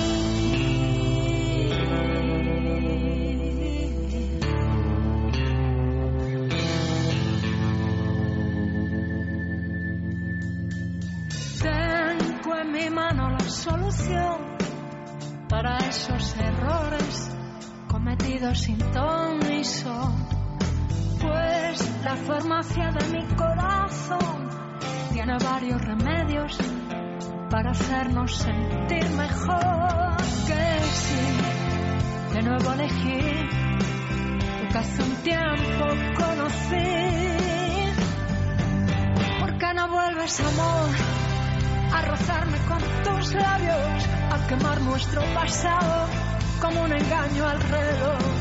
Porque dijimos adiós cuando todo era más fácil, cuando no había nadie que frenase nuestra unión. Porque dijimos adiós, ¿por qué no vuelves, amor? Hablemos de Dormax. Fatiga, estrés, cansancio acumulado, irritabilidad son síntomas claros de insomnio y de una falta de sueño reparador que día a día afectan a nuestra salud y calidad de vida. En estos casos, Dormax Complemento Alimenticio Natural es una solución eficaz. Dormax nos ayuda a neutralizar las causas que nos impiden dormir, asegurándonos un descanso de calidad y verdaderamente reparador. Dormax, de Laboratorio Sactafarma. Y aquí suena la música de nuestro concurso de objetos de placer exquisito Bailelo, www.lelo.com. Tenemos un regalazo esta semana de esta marca de juguetería erótica que es la mejor que hay en el mercado. Llega por fin, por fin llega, Eva, que llega. que llega, que llega, que viene, que viene, que viene. Pero Llega esto, ¿tú, tú no hora. te acuerdas de la canción esta de Susha? En la hora, en la hora. Sí. Pues Sí. esa, esa podría ser la banda sonora de este juguete sexual. Bueno, pues llega un juguetito sexual que se llama Hora de Lelo, que es el simulador de sexo oral más sofisticado del mundo. Aquí tendrías que poner un aplauso a Mario porque, como, como decimos siempre esto de que, ¿cómo es el porcentaje? Por 10 felaciones que se practican, solo se practica Un cunilingus. cunilingus. Esto, claro, es una situación dramática, es una situación dramática que estamos viviendo La de los las mujeres, la de los no, no la de las felaciones, como siempre ellos van sobrados, pero ellas tienen problemas. Ellas tienen problemas y entonces Lelo, que está la que salta, pues eh, se ha inventado este simulador de sexo oral que se llama Hora, Hora de Lelo. ¿En qué consiste? Bueno, pues es una maquinita maravillosa, eh, intensa, con 10 modos de estimulación, eh, 100% sumergible, que no salpicable, y recargable con una duración de una hora de uso continuo. O sea, es que esto, vamos, Ah, por eso se ninguna pareja te lo puede ofrecer. Por eso se llama ah, hora. hora de oral y de hora. De hora que dura. Que es un cunilingus de, De una, una hora. hora. O sea, que tienes que hacerlo cuando tengas tiempo por delante. Bueno. Esto de me levanto así para espabilarme un poco. Pues si Como te puedes de poner el despertador. despertador a las 6 de la mañana. Sí, mejor, ¿no? Porque si no, aquí los hombres se han quedado callados, completamente humillados por esta situación. Yo lo entiendo, lo entiendo, La- pero la las cosas son así. ha sido tremenda. es tremenda, es desoladora. No, lo digo para que por lo menos vosotros dos, bueno, pues eh, toméis... Pongáis eh, lengua en el asunto. ponéis- pongáis lengua en el asunto y, y resolváis, resolváis esta triste, triste e injusta situación. Esto es, no es igualdad entre hombres y mujeres. Se redactó mal la ley de paridad, pero eso ya lo sabíamos. Ya lo sabíamos. Faltaba poner unos anexos. Hay Eso- que poner varios Mm. anexos, diría yo, no uno, sino mm, unos cuantos. Bueno, el caso es que ¿cómo podemos conseguir el Este sería hora un de an- Lelo? ansexo. ¿Eh? No, este sería un ansexo. Un ans- no, un anexo. Ay, por favor, Eva. ¿Quieres ir a dar un paseo y a respirar un poco y vuelves? O... el potingue este que Eh, ¿Coca-Cola con la droja? No, Digo, es- Coca-Cola, ¿colacao con droja? Pues no, es No. un potingue de estos así del volario, pero a veces Es que, es que lo, como droga. lo de ser tan, tan sana es que es fatal, ¿eh? Es fatal. Bueno, el caso yo estoy con mi Coca-Cola y ves No, que pero estoy yo ahora después, ¿no? yo ahora después para compensar le daré un sorbito a tu Coca-Cola y me fumaré un cigarro. Muy bien. Ahí, ahí está mi Eva. Bueno, L. L, EA. bueno, ¿cómo podemos conseguir el Hora de Lelo? Metiéndonos en la página web www.lelo.com, yendo a una boutique erótica, la juguetería, por ejemplo, que nos encanta, o participando en nuestro concurso. Pensad, eh, estaros atentos. El concurso consiste en lo siguiente. Necesito que enviéis una fotografía de algún lugar donde hayáis tenido un encuentro tórrido, sexy, apasionado, un encuentro inolvidable. ¿Eh? O algún lugar donde os gustaría, pero no habéis conseguido tener ese encuentro. El lugar, ¿eh? No quiero ver el encuentro, lo especifico, solo el lugar, ¿vale? Por ejemplo, Fíjate, la, la otra vez que, que vine aquí Sí. eh, hablamos un poco también de este tema y yo comenté lo de eh, si había pues lo de la colonia espacial, si se hacía una colonia espacial. El otro día he visto una noticia Bueno, que se está preparando Marte. para Marte, así lo que de Marte, que se van en 2018 no sé cuántas personas a Marte a vivir, que no vuelven. 2023, Ah, no volver, 2023. que había un No vuelven. madrileño entre ellos, hay unos cuantos españoles, se supone que se van en el 2023, salen para allí. Han, mira, han, 50, han 60 hecho personas. un casting de 80.000 personas, no Mm. sé cuántas, y yo pensé, perdonadme por... Que nadie por- se iba a apuntar. 80.000 imbéciles, pensé. Mm. Digo, mira, 80.000 imbéciles eh, eh, unidos. Y de esos 80.000 han elegido a 10... Ahora, no, sé creo que están por encima de los 60 por lo menos y en esta última en estas dos últimas cribas que se van a hacer se van a quedar, pues imagínate, eh, creo que son 18 que harán un reality Eso. televisado. En Marte. No, no, eh, creo que primero No, lo hacen aquí el reality. Después ya los envían a allí Marte. lo- Los mandan a Marte para no volver, porque no se puede hacer viaje de vuelta. Pero que me Pero ya está de hacer ahí en Marte? Entonces Pues van a vivir, colonizar Marte. colonizar, intentar procrear. Es que al parecer Ha salido en el país. es ¿eh? un No poco complicado, que- es un poco complicado. Hoy, hoy, hoy van a cargar, vamos, nos Sí, van no, a hacer sí, un sí. reality. Bueno, en realidad, claro, nos eh, hacen desaparecer. Es la, José, la- el, el objetivo último de los reality. Ya asesinarlos. ¿no? Es acabar con ellos. como sea, ¿no? Los envían a Marte. El 80% de la gente que va a los realities acaba un poco en el olvido también, como si fuera Marte. O sea, ya Sí. luego no se acuerda de ellos nadie. Pero, Pero de todas maneras, eh, hay una película, me estaba acordando yo, que salió al tiempo que Melancolía, de Lars von Trier, que se llama The Other World, que no sé si tú la conoces. Eh, no la he visto. Pues No se puedo. llama The Other World, que es un poco esto. Descubren que hay, bueno, no se van a Marte, pero descubren que hay un clon de la Tierra y, y entonces se dedican a hacer expediciones, ¿no? Y gente que va allí ya no vuelve nunca más y... Bueno, pues esto Bueno, están cosas, montando para que bueno, Pues mira, te puedo mandar la foto desde allí. la foto porque te vas a apuntar al reality. No, no, ellos, digo, los que De se vayan, ellos, te puedo eh. mandar una foto de Marte y... Pero ¿cuánto tardan en un llegar lugar muy? Pero para no apasionado. volver, que se van para no Pero volver. Tienen que Sí. tardar años. Sí, sí, sí. Tanto que no, no, no está para volver. Pero si dicen que no han llegado ni a la luna, ¿cómo van a llegar Tanto a Marte? que no les O sea, da para toda una volver. No, tontería, claro, o sea, claro, es que tienen que tirarse ahí, no sé. Y luego además el, el espacio es un lugar estéril donde los haya, ¿no? El, el- ¿Habéis visto la película esta ahora de los Oscar de Gravity. Gravity? Sí. Que es Gravity, sino la historia de, de una mujer tan aislada que, que, no tiene nada ¿Y, alrededor, y qué ¿no? es la Tierra si no el Edén? Claro, exacto. Sí, porque realmente- es- es- entonces el espacio a mí realmente me parece un, un- un sitio absolutamente eh, Desapacible, asexuado. asexuado. Aparte que con la Asexuado, fal- frío. falta de gravedad, ¿cómo mantienes Eso- una relación sexual? ¿no? Claro, ni claro. con el hora del helo, vamos, o sea, es imposible. Sí, sí. Hombre, No, no consigue ni agarrarlo. así en el aire tiene su punto. Otra cosa es mantener durante largo tiempo. Tú di un lugar, José. Claro, un lugar. Un lugar. Hombre, El, el terrestre. Es que el, el lugar mío es el menos eh, La cama. Importante de todos. No, yo te diría eh, eh, el sitio más inesperado. O sea, cual- una habitación a lo mejor, una pared, un cuarto un poco eh, apartado en un sitio donde hay gente que no se lo espera. O sea, yo te diría sitios muy poco, muy prosaicos. O sea, la foto sería muy poco atractiva, quizá. Bueno, lo pues atractivo sí. serían otras cosas.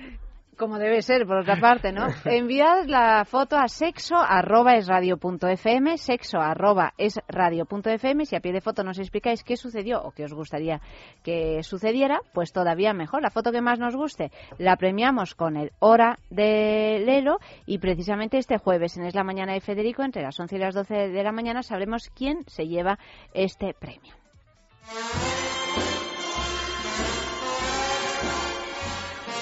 Segunda noticia de la noche. El titular dice así, ¿sexo para adelgazar? Pues sí, porque el mensaje de sexo para adelgazar parece ser es un error. Si tenemos en cuenta que la actividad. Sí, esto nos cuenta. Si tenemos en cuenta que la actividad sexual puede oscilar entre una relajante sesión de caricias hasta una actividad física intensa, dependiendo de las prácticas y posiciones, resulta muy poco apropiado recomendar el sexo de forma genérica para adelgazar, como se podría recomendar una hora de caminata al día o 30 minutos de bicicleta, afirma la doctora Ana Rosa Jurado, que es sexóloga del Instituto Europeo de Sexología en Marbella. Lo que cada persona necesita para adelgazar depende de su edad y de otros factores, su condición física, eh, su sexo, que normalmente, explica esta especialista, se han de valorar para saber qué tipo de ejercicio físico hay que recomendar.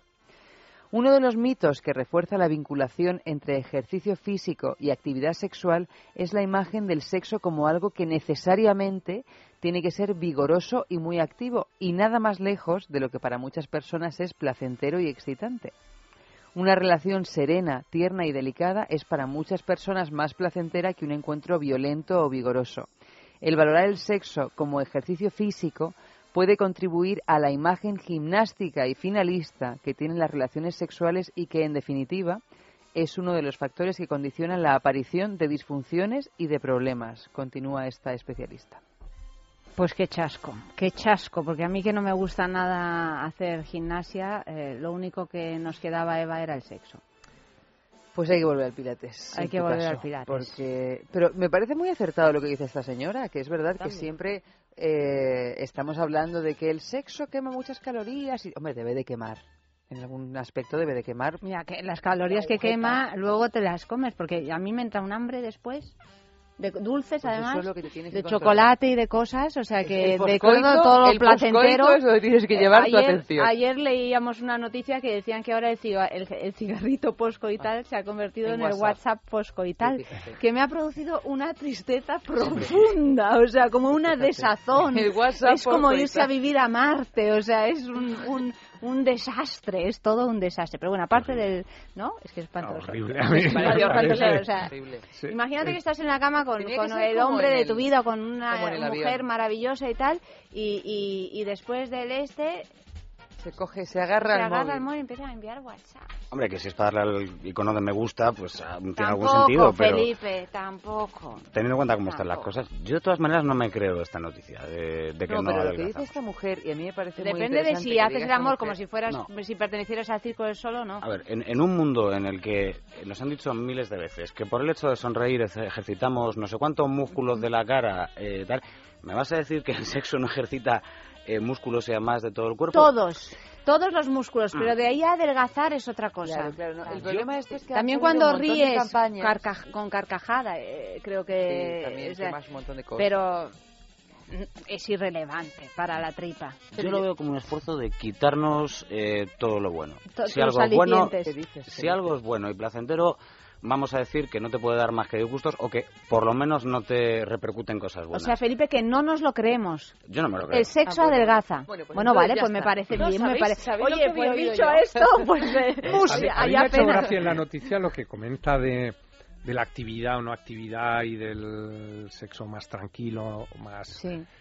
Por, por, porque esto de la actividad en el sexo yo creo que es una cosa muy visual y muy peliculera. Pero y muy de película. El, el vigor te refieres. el bueno, ya de películas exacto, pornográficas pero ya. el- el- el- y que tiene mucho que ver con la cultura. O sea, tú ves las películas italianas, por ejemplo, cuando están teniendo sexo en una cama, está ella botando encima de él, gritando, la cama está sonando, los, los muelles están... En las americanas no lo ves, pero Entre otras cosas porque siempre lo hacen de pie. por eso, eso, además de pie, ella está de pie, él acerca la mano al pecho y cuando le toca, ella empieza ya con unos gemidos Sí, ya un orgasmo. que son ya Un orgasmo pectoral, totales, ¿no? sí, sí, sí. En Japón es lo contrario, están quietos totalmente, la cámara se acerca y es todo de una, de una especie de quietud, ¿no? Y es muy curioso esta representación porque en el fondo yo creo que hay poca energía, o sea, esto que comentabais de las, de las calorías, ¿no? Que, Sí. que se queman, hombre, depende, pero yo creo que si no hay mucha representación, tampoco tiene que haber muchas calorías que, que se quemen, depende del... de- Yo había oído hablar que se libera como eh, se- serotonina o no sé qué y que eso te acelera el metabolismo. No es que adelgace De como ahí la hambruna siguiente, que es como si te fumaras un canuto, ¿no? Pues- Efectivamente, es que te acelera el metabolismo durante un periodo de tiempo Claro, por la claro. euforia, por todas las cosas químicas que están pasando tanto en tu cerebro como físicamente y que, y que de ahí la hambruna por un lado y de ahí también la teoría del adelgazamiento y de tal, como fumarse un porro. Vamos. Claro. O sea, Hombre, se sabe, por ejemplo, con, con adrenalina, ¿no? En actividades que descargan mucha adrenalina dan un hambre terrible Claro. después. Y, en- y a lo mejor son muy, muy breves. O sea que, que lo, lo- algo lo así- poco que eliminas Claro, lo lo- recuperas. lo- es, es lo que yo, yo tengo esta impresión. Lo único que tienes que hacer es reducir un poquito la ingestión de alimentos poscoital. Ah, sí, claro. Es que como no, me, no se agarra uno al WhatsApp, que no deja de ser... Mira, lo del WhatsApp, eh, eh, los móviles en el sexo tendría que ser como en los aviones. Tú entras a la habitación y.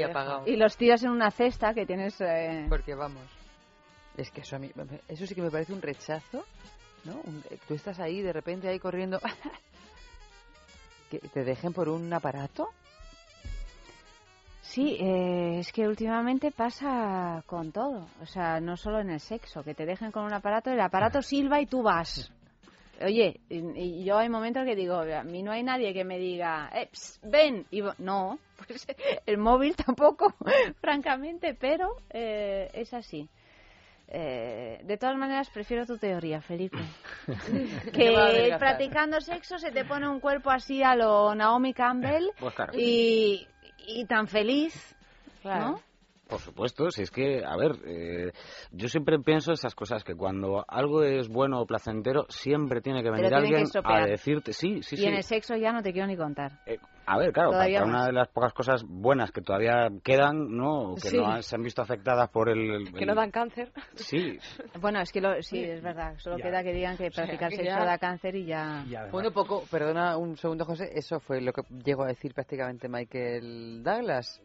Cuando dijo, uy, pues yo de Tienes practicar razón. tanto sexo oral me ha salido un cáncer de Sin garganta. ninguna Sí, base claro. médica, o sea, un disparate. ninguna, Fue lo que ninguna, dijo que de que generó un que revuelo, desdecirse. tuvo que rectificar. No, y, y además yo me uno a esto que, comentáis por el... ¿Qué tiene de malo engordar? O sea, comer es de lo más placentero y es riquísimo y, y muchas veces y está muy bien que engorde. O sea, tampoco hay que atacar tanto a engordar, ¿no? El- el- Pero bueno, se supone que uno se ve más guapo, un poco más, más de- no, no, un poco más delgado, ¿no? O sea, es de- Sí. También es cierto que tenemos una especial obsesión con lo de los kilos y todo esto. Tú no, Felipe. sí, pero también es cierto que... sí, no, sí, es- sí. estaba pensando, pero también es cierto que tener sexo refuerza la autoestima, con lo cual... Mm. eh, aunque no se adelgazara y aunque incluso se engordara porque después eh, te puede entrar hambre, aún así tu, tu autoestima estaría reforzada porque has tenido sexo. Por lo tanto, así. las redondeces Claro. se verían bien. Claro que sí. Pues eso, a disfrutar la vida con un poco de música. Si la noche viene y no te entretiene, yo te haré un favor y te presto un poco de sol. Nadie te escucha, nadie te quiere, yo te haré un favor. Te presto un poco de amor. Que te liberes triste, que ayer no me viste, que quizás saliste y no había alpiste, que con tu despiste, que si Dios existe, que tú no lo hiciste, me tienes harto de todo. Tengo un camión pintado que si no te he dado, que te da un espasmo cada tres orgasmos. Te vienes arriba esnifando vida, que te hago una canción que me dueles como un dolor. Que me da igual si estás gorda o flaca, yo me voy contigo donde lleguen las ganas. Se moja igual la seda que el algodón. No te des la vuelta, no quiero reyerta, que ya estoy en la cuesta del subidón. Lo que voy a comerme ahora es tu corazón de nata y piel del camino. Como se moja el destino.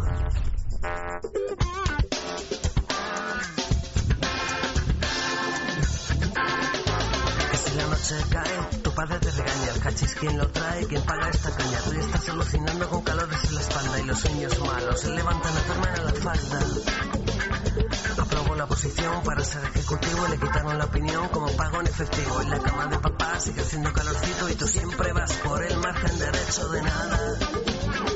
Un gusano rubio que dice que tiene dentro del espacio un espacio breve. El borracho bebe con su vida leve. Tú me pegas un tiro de nieve. Me da igual si estás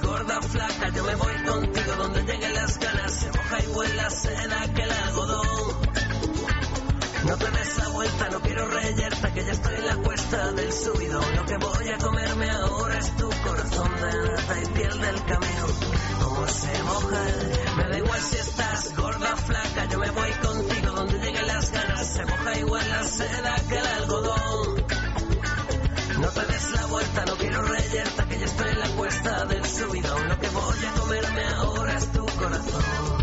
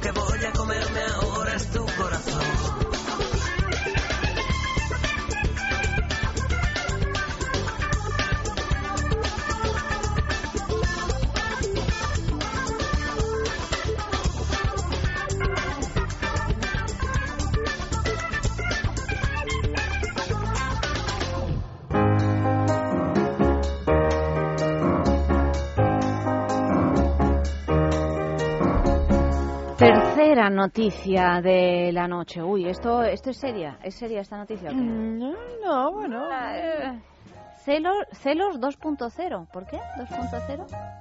Por Dios, que alguien le explique qué significa 2.0. ¿Qué? No sé, no, no, de- no sé, no lo sé. Pues verdad que- 2.0 es em, una versión informatizada.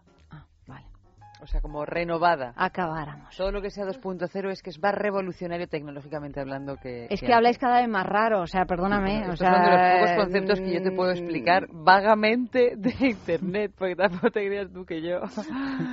Mediante el famoso doble check, la última conexión y la propia ubicación que contienen los nuevos teléfonos, denominados smartphones, muchas personas controlan todo o casi de su pareja y de su actividad online. Al contrario de lo que se pueda de lo que pueda parecer, perdón, las redes sociales no son las inductoras de los celos, sino que según los expertos son las que avisan de que estas conductas existen, les dan visibilidad y ahora son quizá más fáciles de detectar. Antes se registraba el bolso de, de la mujer o la cartera del hombre y ahora se espía el móvil o el perfil de Facebook. Pero la pregunta es, ¿por qué existen estas conductas? ¿Por qué permanecen en el tiempo? ¿Quién es el culpable? Los expertos lo tienen claro. La clave está en el concepto de amor romántico que todavía impera en nuestros días. Creer en la media naranja como la persona que viene a completarnos y en los celos como la mayor prueba de amor cuando no son más que signos de inseguridad, genera comportamientos que preocupan cada día más a los especialistas porque están aumentando las señales de violencia y posesión entre los jóvenes. ¿Qué, ¿Qué decir de esto?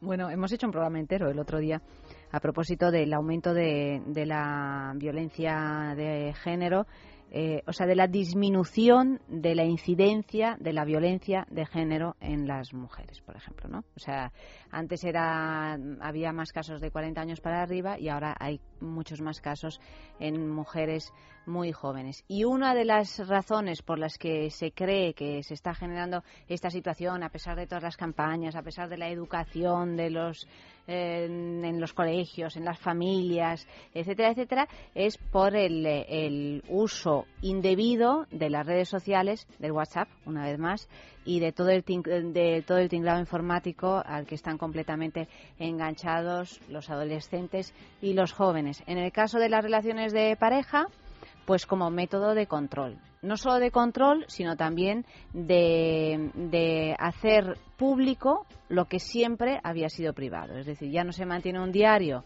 mm, cerrado con un candado, que era lo que tenían las chicas antes, ¿no?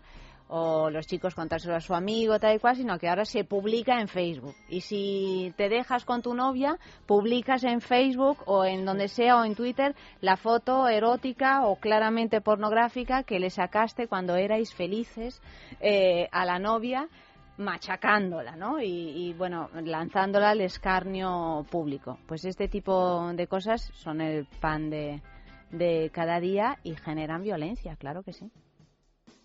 Sí, lo único que se ha encontrado un soporte nuevo. Quiero decir, al fin y al cabo, eh, gente que no entiende o no sabe entender las relaciones de pareja, la ha habido siempre. ¿Qué pasa? Que vivimos en un mundo en el que, pues como estabas comentando, eh, tú abres cualquier red social y aparece en tu muro una persona que pone mm, a veces miro solo las estrellas y me pregunto por qué ocurrió esto. Y te pone una anotación. es que totalmente. Cerca de Algete, Madrid como que está allí. A mí lo primero que se me viene a la cabeza es llamar a mi amigo y decirle qué puñetas haces a las 3 de la mañana cerca de Algete cuando tú eres de Zaragoza y, qué milonga estás contando. Es muy triste que lo digas en voz alta para que lo lea todo el mundo. más allá de que estés triste por una ruptura, mm, es muy triste la vida, tu vida per se, si, si me estás contando. Eres un triste, tío. Claro, entonces, si eso ya lo juntas con gente que de por sí pues tiene ese sentido equivocado y muy eh, alienado de las relaciones, de cómo sea una relación, pues imagínate, las posibilidades de hacer el cafre se multiplican. Eh, ¿Qué ocurre? Que hasta que no esté esto yo creo que todavía más regulado y tiene que estar mucho más, todas las eh, nuevas tecnologías, todo lo que suponen y donde te dejan, pues tristemente vamos a seguir viendo esto mucho. Hombre, lo que pasa es que uno no tiene una percepción de la relación así de la nada, ¿no? Uno tiene una percepción de la, de la relación de pareja por eh, y, va haciendo uso de las cosas que, les van poniendo alrededor. A mí me hacía muchísima gracia cuando empezaron a salir, antes estaban los walkie-talkies para escuchar un padre a su niño, ¿no? Al bebé cuando está en la, en la cunita, pero ahora eh, una amiga mía que tuvo un hijo hace poco eh, es el walkie-talkie con cámara, con no sé qué sensor y el casquito para que, o sea, es como mecanismos para aumentar el control que de algo incontrolable. De algo incontrolable mm, como son eh, tanto la seguridad de tu hijo como como la, la seguridad de, tu pareja no la seguridad me refiero de que tu de que tu relación continúe. Entonces no lo sé. Yo creo que son si tú a la gente le vas dando mecanismos la gente los va a ir cogiendo Sí, sí, sí, la, culpa está claro que no es de un desarrollador de aplicaciones. Claro, no me refiero solo a unos cuantos, unos cuantos personas, no es que ellos no saben cómo manejar una relación de pareja, ¿no? Es que esto es una cosa que está muy extendida como para que solo sea el problema de unos cuantos, ¿no? Sí, lo que ocurre es, un problema de la mayoría, ¿no? Claro. En mayor o menor medida, sí. Pero la, la noticia plantea una cosa interesante, ¿no? O sea, es mejor que se sepa, se conozcan, se vean los celos de la gente o no. Es decir, eh, antes de que existieran todas estas redes sociales en las que vemos los comportamientos, etcétera, existían esos comportamientos y no los veíamos y lo único y, al revés las, las redes tienen ese aspecto positivo, digamos, ¿no? De, de, hacerlo de, y de hacerlo eh, más detectable. O sea, lo cierto es que hoy en la red podemos encontrar información de, de muchísima gente, muchísima información. puedes, pero a pesar de todo, nos dejamos engañar en la red. O sea, la gente sigue, el, hay una noticia muy interesante de la cantidad de timos que hay de hombres a mujeres que van buscando amor en la red y son timadores profesionales que lo que hacen es presentarse como pues, el Salvador. claro, que, es algo que ya existía antes. conocía, ¿Recordáis Profundo Carmesí, por ejemplo? La película que trata de un tipo, ¿no? buenísima. Buenísima, que acaba con un... Y, y lo curioso es que a pesar de tener esa posibilidad de encontrar muchísima información sobre cosas que pueden ser malas para nosotros, nos sigue encantando dejar caer en el engaño. O sea, buscamos a veces el engaño porque nos encanta, ¿no? Entonces, es, es curioso porque es muy ambivalente esto de la, función de las redes sociales. Hombre, yo creo que la, la diferencia, evidentemente, todo siempre ha existido. Lo que pasa es que ahora tiene un alcance de repente con un clip, con un, como has dicho, un doble, tal, de miles de, personas. yo creo, por ejemplo, que en lo que, o sea, seguramente lo vemos más, eh, eso seguro, pero yo creo que, por ejemplo, en lo que al control se refiere del otro, hombre, tienes muchos más mecanismos de control y son muy precisos. Pero Quiero decir que eh, tú, Silvia, eres de otra, eh, de, de otra generación, pero yo, por ejemplo, cuando tenía tu edad, con 20 años, oye, yo me iba por ahí o me iba de viaje con mis amigos o de vacaciones y tal y cual, y una vez a la semana, si, si, si se terciaba, llamaba a mi familia desde una cabina, oye, que estoy bien, corriendo, y colgaba. Ahora, bueno, si no coges el móvil, porque por lo que sea, porque no quieres, a lo mejor, porque no puedes, porque mm, estás haciendo otra cosa, al, al, a los cinco minutos ya está todo el mundo revolucionado pensando que te han asesinado por la calle, poco menos. O sea, hay como estos mm, mecanismos generan una ansiedad. O sea, el hecho de que sea fácil controlar hace que una eh, dependencia, una dependencia y una, ansiedad porque Dios mío no me ha contestado al WhatsApp si está en línea. Bueno, oye, mira, pues pues ¿no? Pues eh, soy libre de no contestar a WhatsApp. Eso no significa ni que... Pero claro, o sea, yo creo que esto genera, pues eso, una ansiedad que es muy difícil de controlar en ocasiones. Y en, en relación a los celos, a personas que por supuesto ya son celosas, no es, no es que esto te haga más celosa, pero personas que ya son así, que hay muchísimas, y siempre las ha habido y siempre las habrá probablemente, pues hace que sea toda una presión todavía mayor, ¿no? Es casi imposible o sea, ahí está un programa que te dice si estás en la calle O'Donnell número 22 o en Jorge Juan 27, ¿no? Entonces, tremendo. ¿cómo haces? Es que no, eh, no sé. Sí, pero tú eso, eso es lo que quería deciros. O sea, que eso tú lo puedes personalizar. O sea, tú la red social, por ejemplo, ya que estamos hablando de Facebook, tú eliges exactamente lo que quieres que se vea y lo que no quieres que se vea. O sea, estamos hablando de una pareja, supuestamente tú a tu pareja le dije, le dices que quieres, vamos, que lo compartes, ¿no? Muchas cosas con él, otra cosa es para la gente que se mete en tu Facebook, ¿no? Claro, la pareja, si tú le dices, si tú a la pareja le dices, mira, en el WhatsApp he quitado la hora, hay una hora que te dice o si, tú estás eh, conectado o no estás conectado a la última vez que has enviado. Estos que son controladores o estas que, que lo son, si tú quitas eso, significa que algo malo estás haciendo y de ahí a la, a la, a la paranoia y a la neurosis, pues, nada. Eh, pues nada, ya está servido. Yo estoy convencida. Tiene un antídoto muy fácil, ¿eh? Todo esto. Eh, los Tirar el móvil a la basura. no, y hay otro que lo pueden hacer los propios celosos en su casa. Eh, esto es tan fácil como a esa persona que es celosa se le dice, escribe tu nombre entrecomillado en Google, examina los 40 primeros resultados y dime si eso se corresponde de verdad con lo que tú estás haciendo, con lo que tú eres y como ver que es algo tan distinto o tan equívoco aplicado a sí mismo, porque la gente muchas veces también es muy egoísta en ese sentido. Si lo hace por aplicándoselo a sí mismo, se dará cuenta y dice, bueno, claro, si le cambio el nombre y pongo el otra persona, sí me lo creo, pero yo sé que yo estoy haciendo otra cosa. Y claro, ahí ya se empieza un poco a ver eh, ellos mismos en esa misma situación. Yo es lo que recomendaría a ¿eh? este tipo de gente controladora. Hazlo, pruébalo a hacer contigo mismo, con tu propio nombre. Pero yo es que creo que desgraciadamente con estos mecanismos nos convertimos todos en controladores. Claro, por no decir los padres hacia los hijos, un hijo adolescente, un tal si no le encuentras, caes en un estado de, desesperación. yo creo que, ha pasado. Yo estoy segura que eso también existía antes, pero estoy también segura que ahora existe mucho más, pero porque tienes muchos más mecanismos. Y lo que intentan este tipo de mecanismos es hacer de algo abstracto como el control, que es imposible controlar al, al final de las consecuencias, intentar hacer algo concreto, ¿no? Y entonces te dan las herramientas para, para saber si tu novio está o no conectado, para saber si y probablemente no solo sean los controladores, es que yo creo que está aumentando la, la cantidad de gente controladora, porque es un No, poco claro, lo que decía ya. aumenta, es que es- es- Antes es- cuando tú no tenías un teléfono, pues tú salías por la noche, mi madre pues se encomendaba a quien se tuviera que encomendar para que sus hijos llegaran bien a casa. Pero Y- ahora tú dime acabó. qué pasa y ya está. Y entonces, pues bueno, y- o te, no sé, y en el caso de la pareja, pues lo mismo. No he estado con Menganita.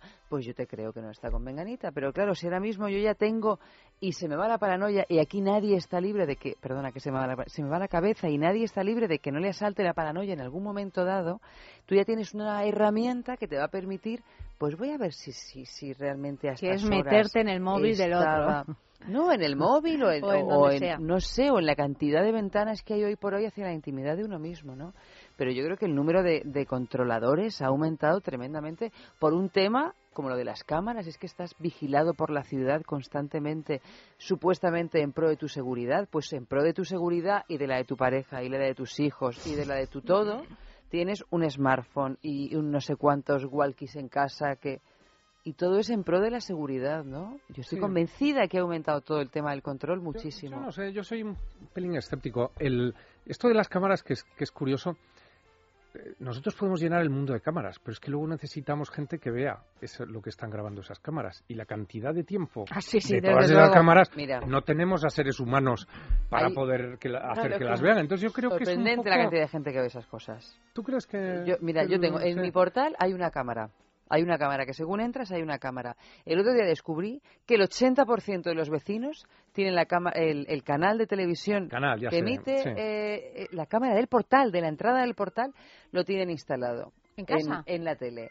Y luego, un día hablando con, con uno de los vecinos, mm, dijo que bueno que se puso porque la gente lo quería y que dice por ejemplo yo como mucha gente de la escalera pues yo llego a casa que no hay nada en la tele pues me pongo la cámara del portal o sea que ya ni, si- pues, ni siquiera se puede tener un arrebato sexual en el portal. No, no, no, Las olvídate. escaleras Bueno, sí, o- pero o se pondrán muy portal, contentos en los este- En vecinos. portal por lo menos no puedes si no quieres que seas, seas visto. Entonces yo me imaginaba, pero ¿quién va a ver eso? Bueno, pues el otro día fui descubriendo que lo ven, pues el, por lo pronto el 80% de los vecinos lo tienen instalado.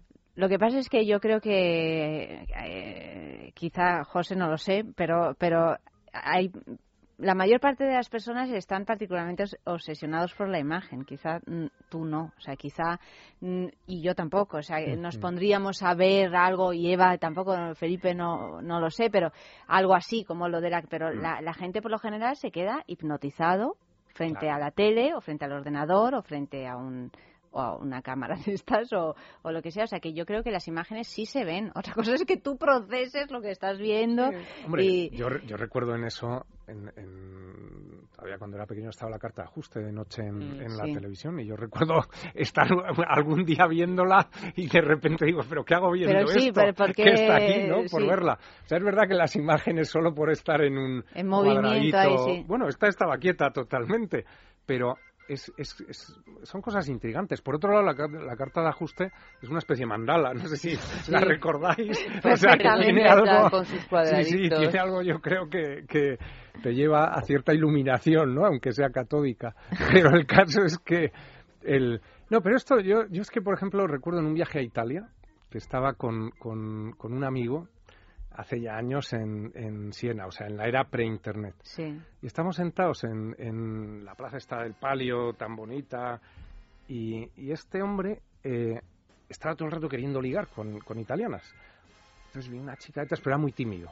Entonces eh, una chica me dice, oye, voy a hablar con ella, eh, tal, por favor, tal, voy a hablar. Total, que voy a hablar con ella, la traigo, nos sentamos allí, estamos hablando los tres, y en un momento dado ella dice, oye, no, no miréis así mucho para atrás, pero hay un hombre ahí detrás que está apoyado en, en una columna. Total, que miro y un tío mirándonos a los tres fijamente. El, no, es que me lleva siguiendo todo el día. Digo, te lleva siguiendo todo el día. O sea, es que tengo miedo de ir a casa, no he ido a casa todavía porque no sé qué hacer, no tengo miedo de ir y, y no sé si, si me podéis acompañar un poco a dar vueltas. Y... Entonces salimos los tres andando y, me- y el hombre detrás, como a 20 metros andando de, detrás de ella. Y este tío estaba, obviamente, Chalao. obsesionado eh, y andaba allí persiguiéndola que la habría visto antes, ¿no? Entonces yo creo que estas actitudes, o sea, hoy en día no lo vemos, pero antes eh, esto de perseguir, de hacer cosas a gente que no se conocía, ¿eh? Sí, sí, sí. Yo creo que era relativamente común. Pero requería mucho más tiempo y mucho más Hombre, esfuerzo. mucha más dedicación. Es decir, era menos luego, fácil, ¿eh? claro. Por otro lado, quizá más peligroso. O sea, yo no sé, siendo eh, perseguido por alguien físicamente o siendo perseguido por Internet, eh, cómo me sentiría en un caso o en otro, ¿no? O sea, si me sentiría más seguro en... en...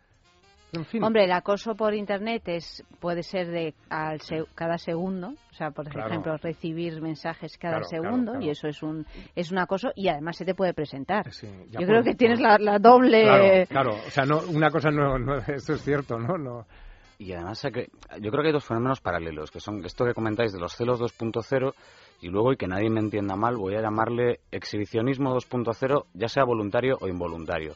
¿Por qué lo digo? Porque a veces nos olvidamos que las redes sociales, cuando tú pones algo, eh, y la palabra no está puesta por casualidad, tienes que dar algo que pone publicar.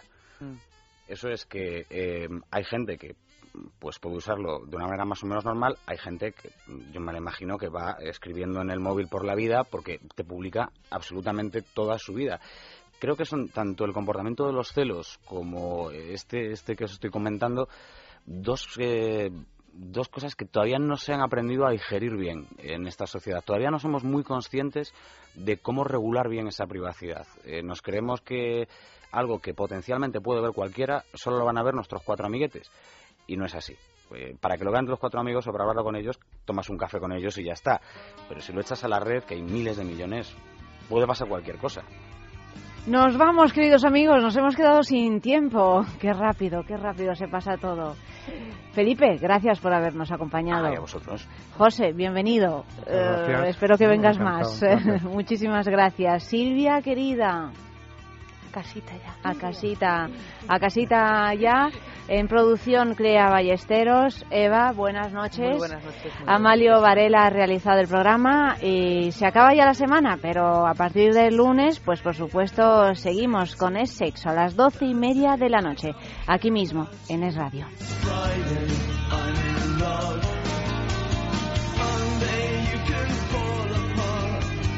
Tuesday, Wednesday, break my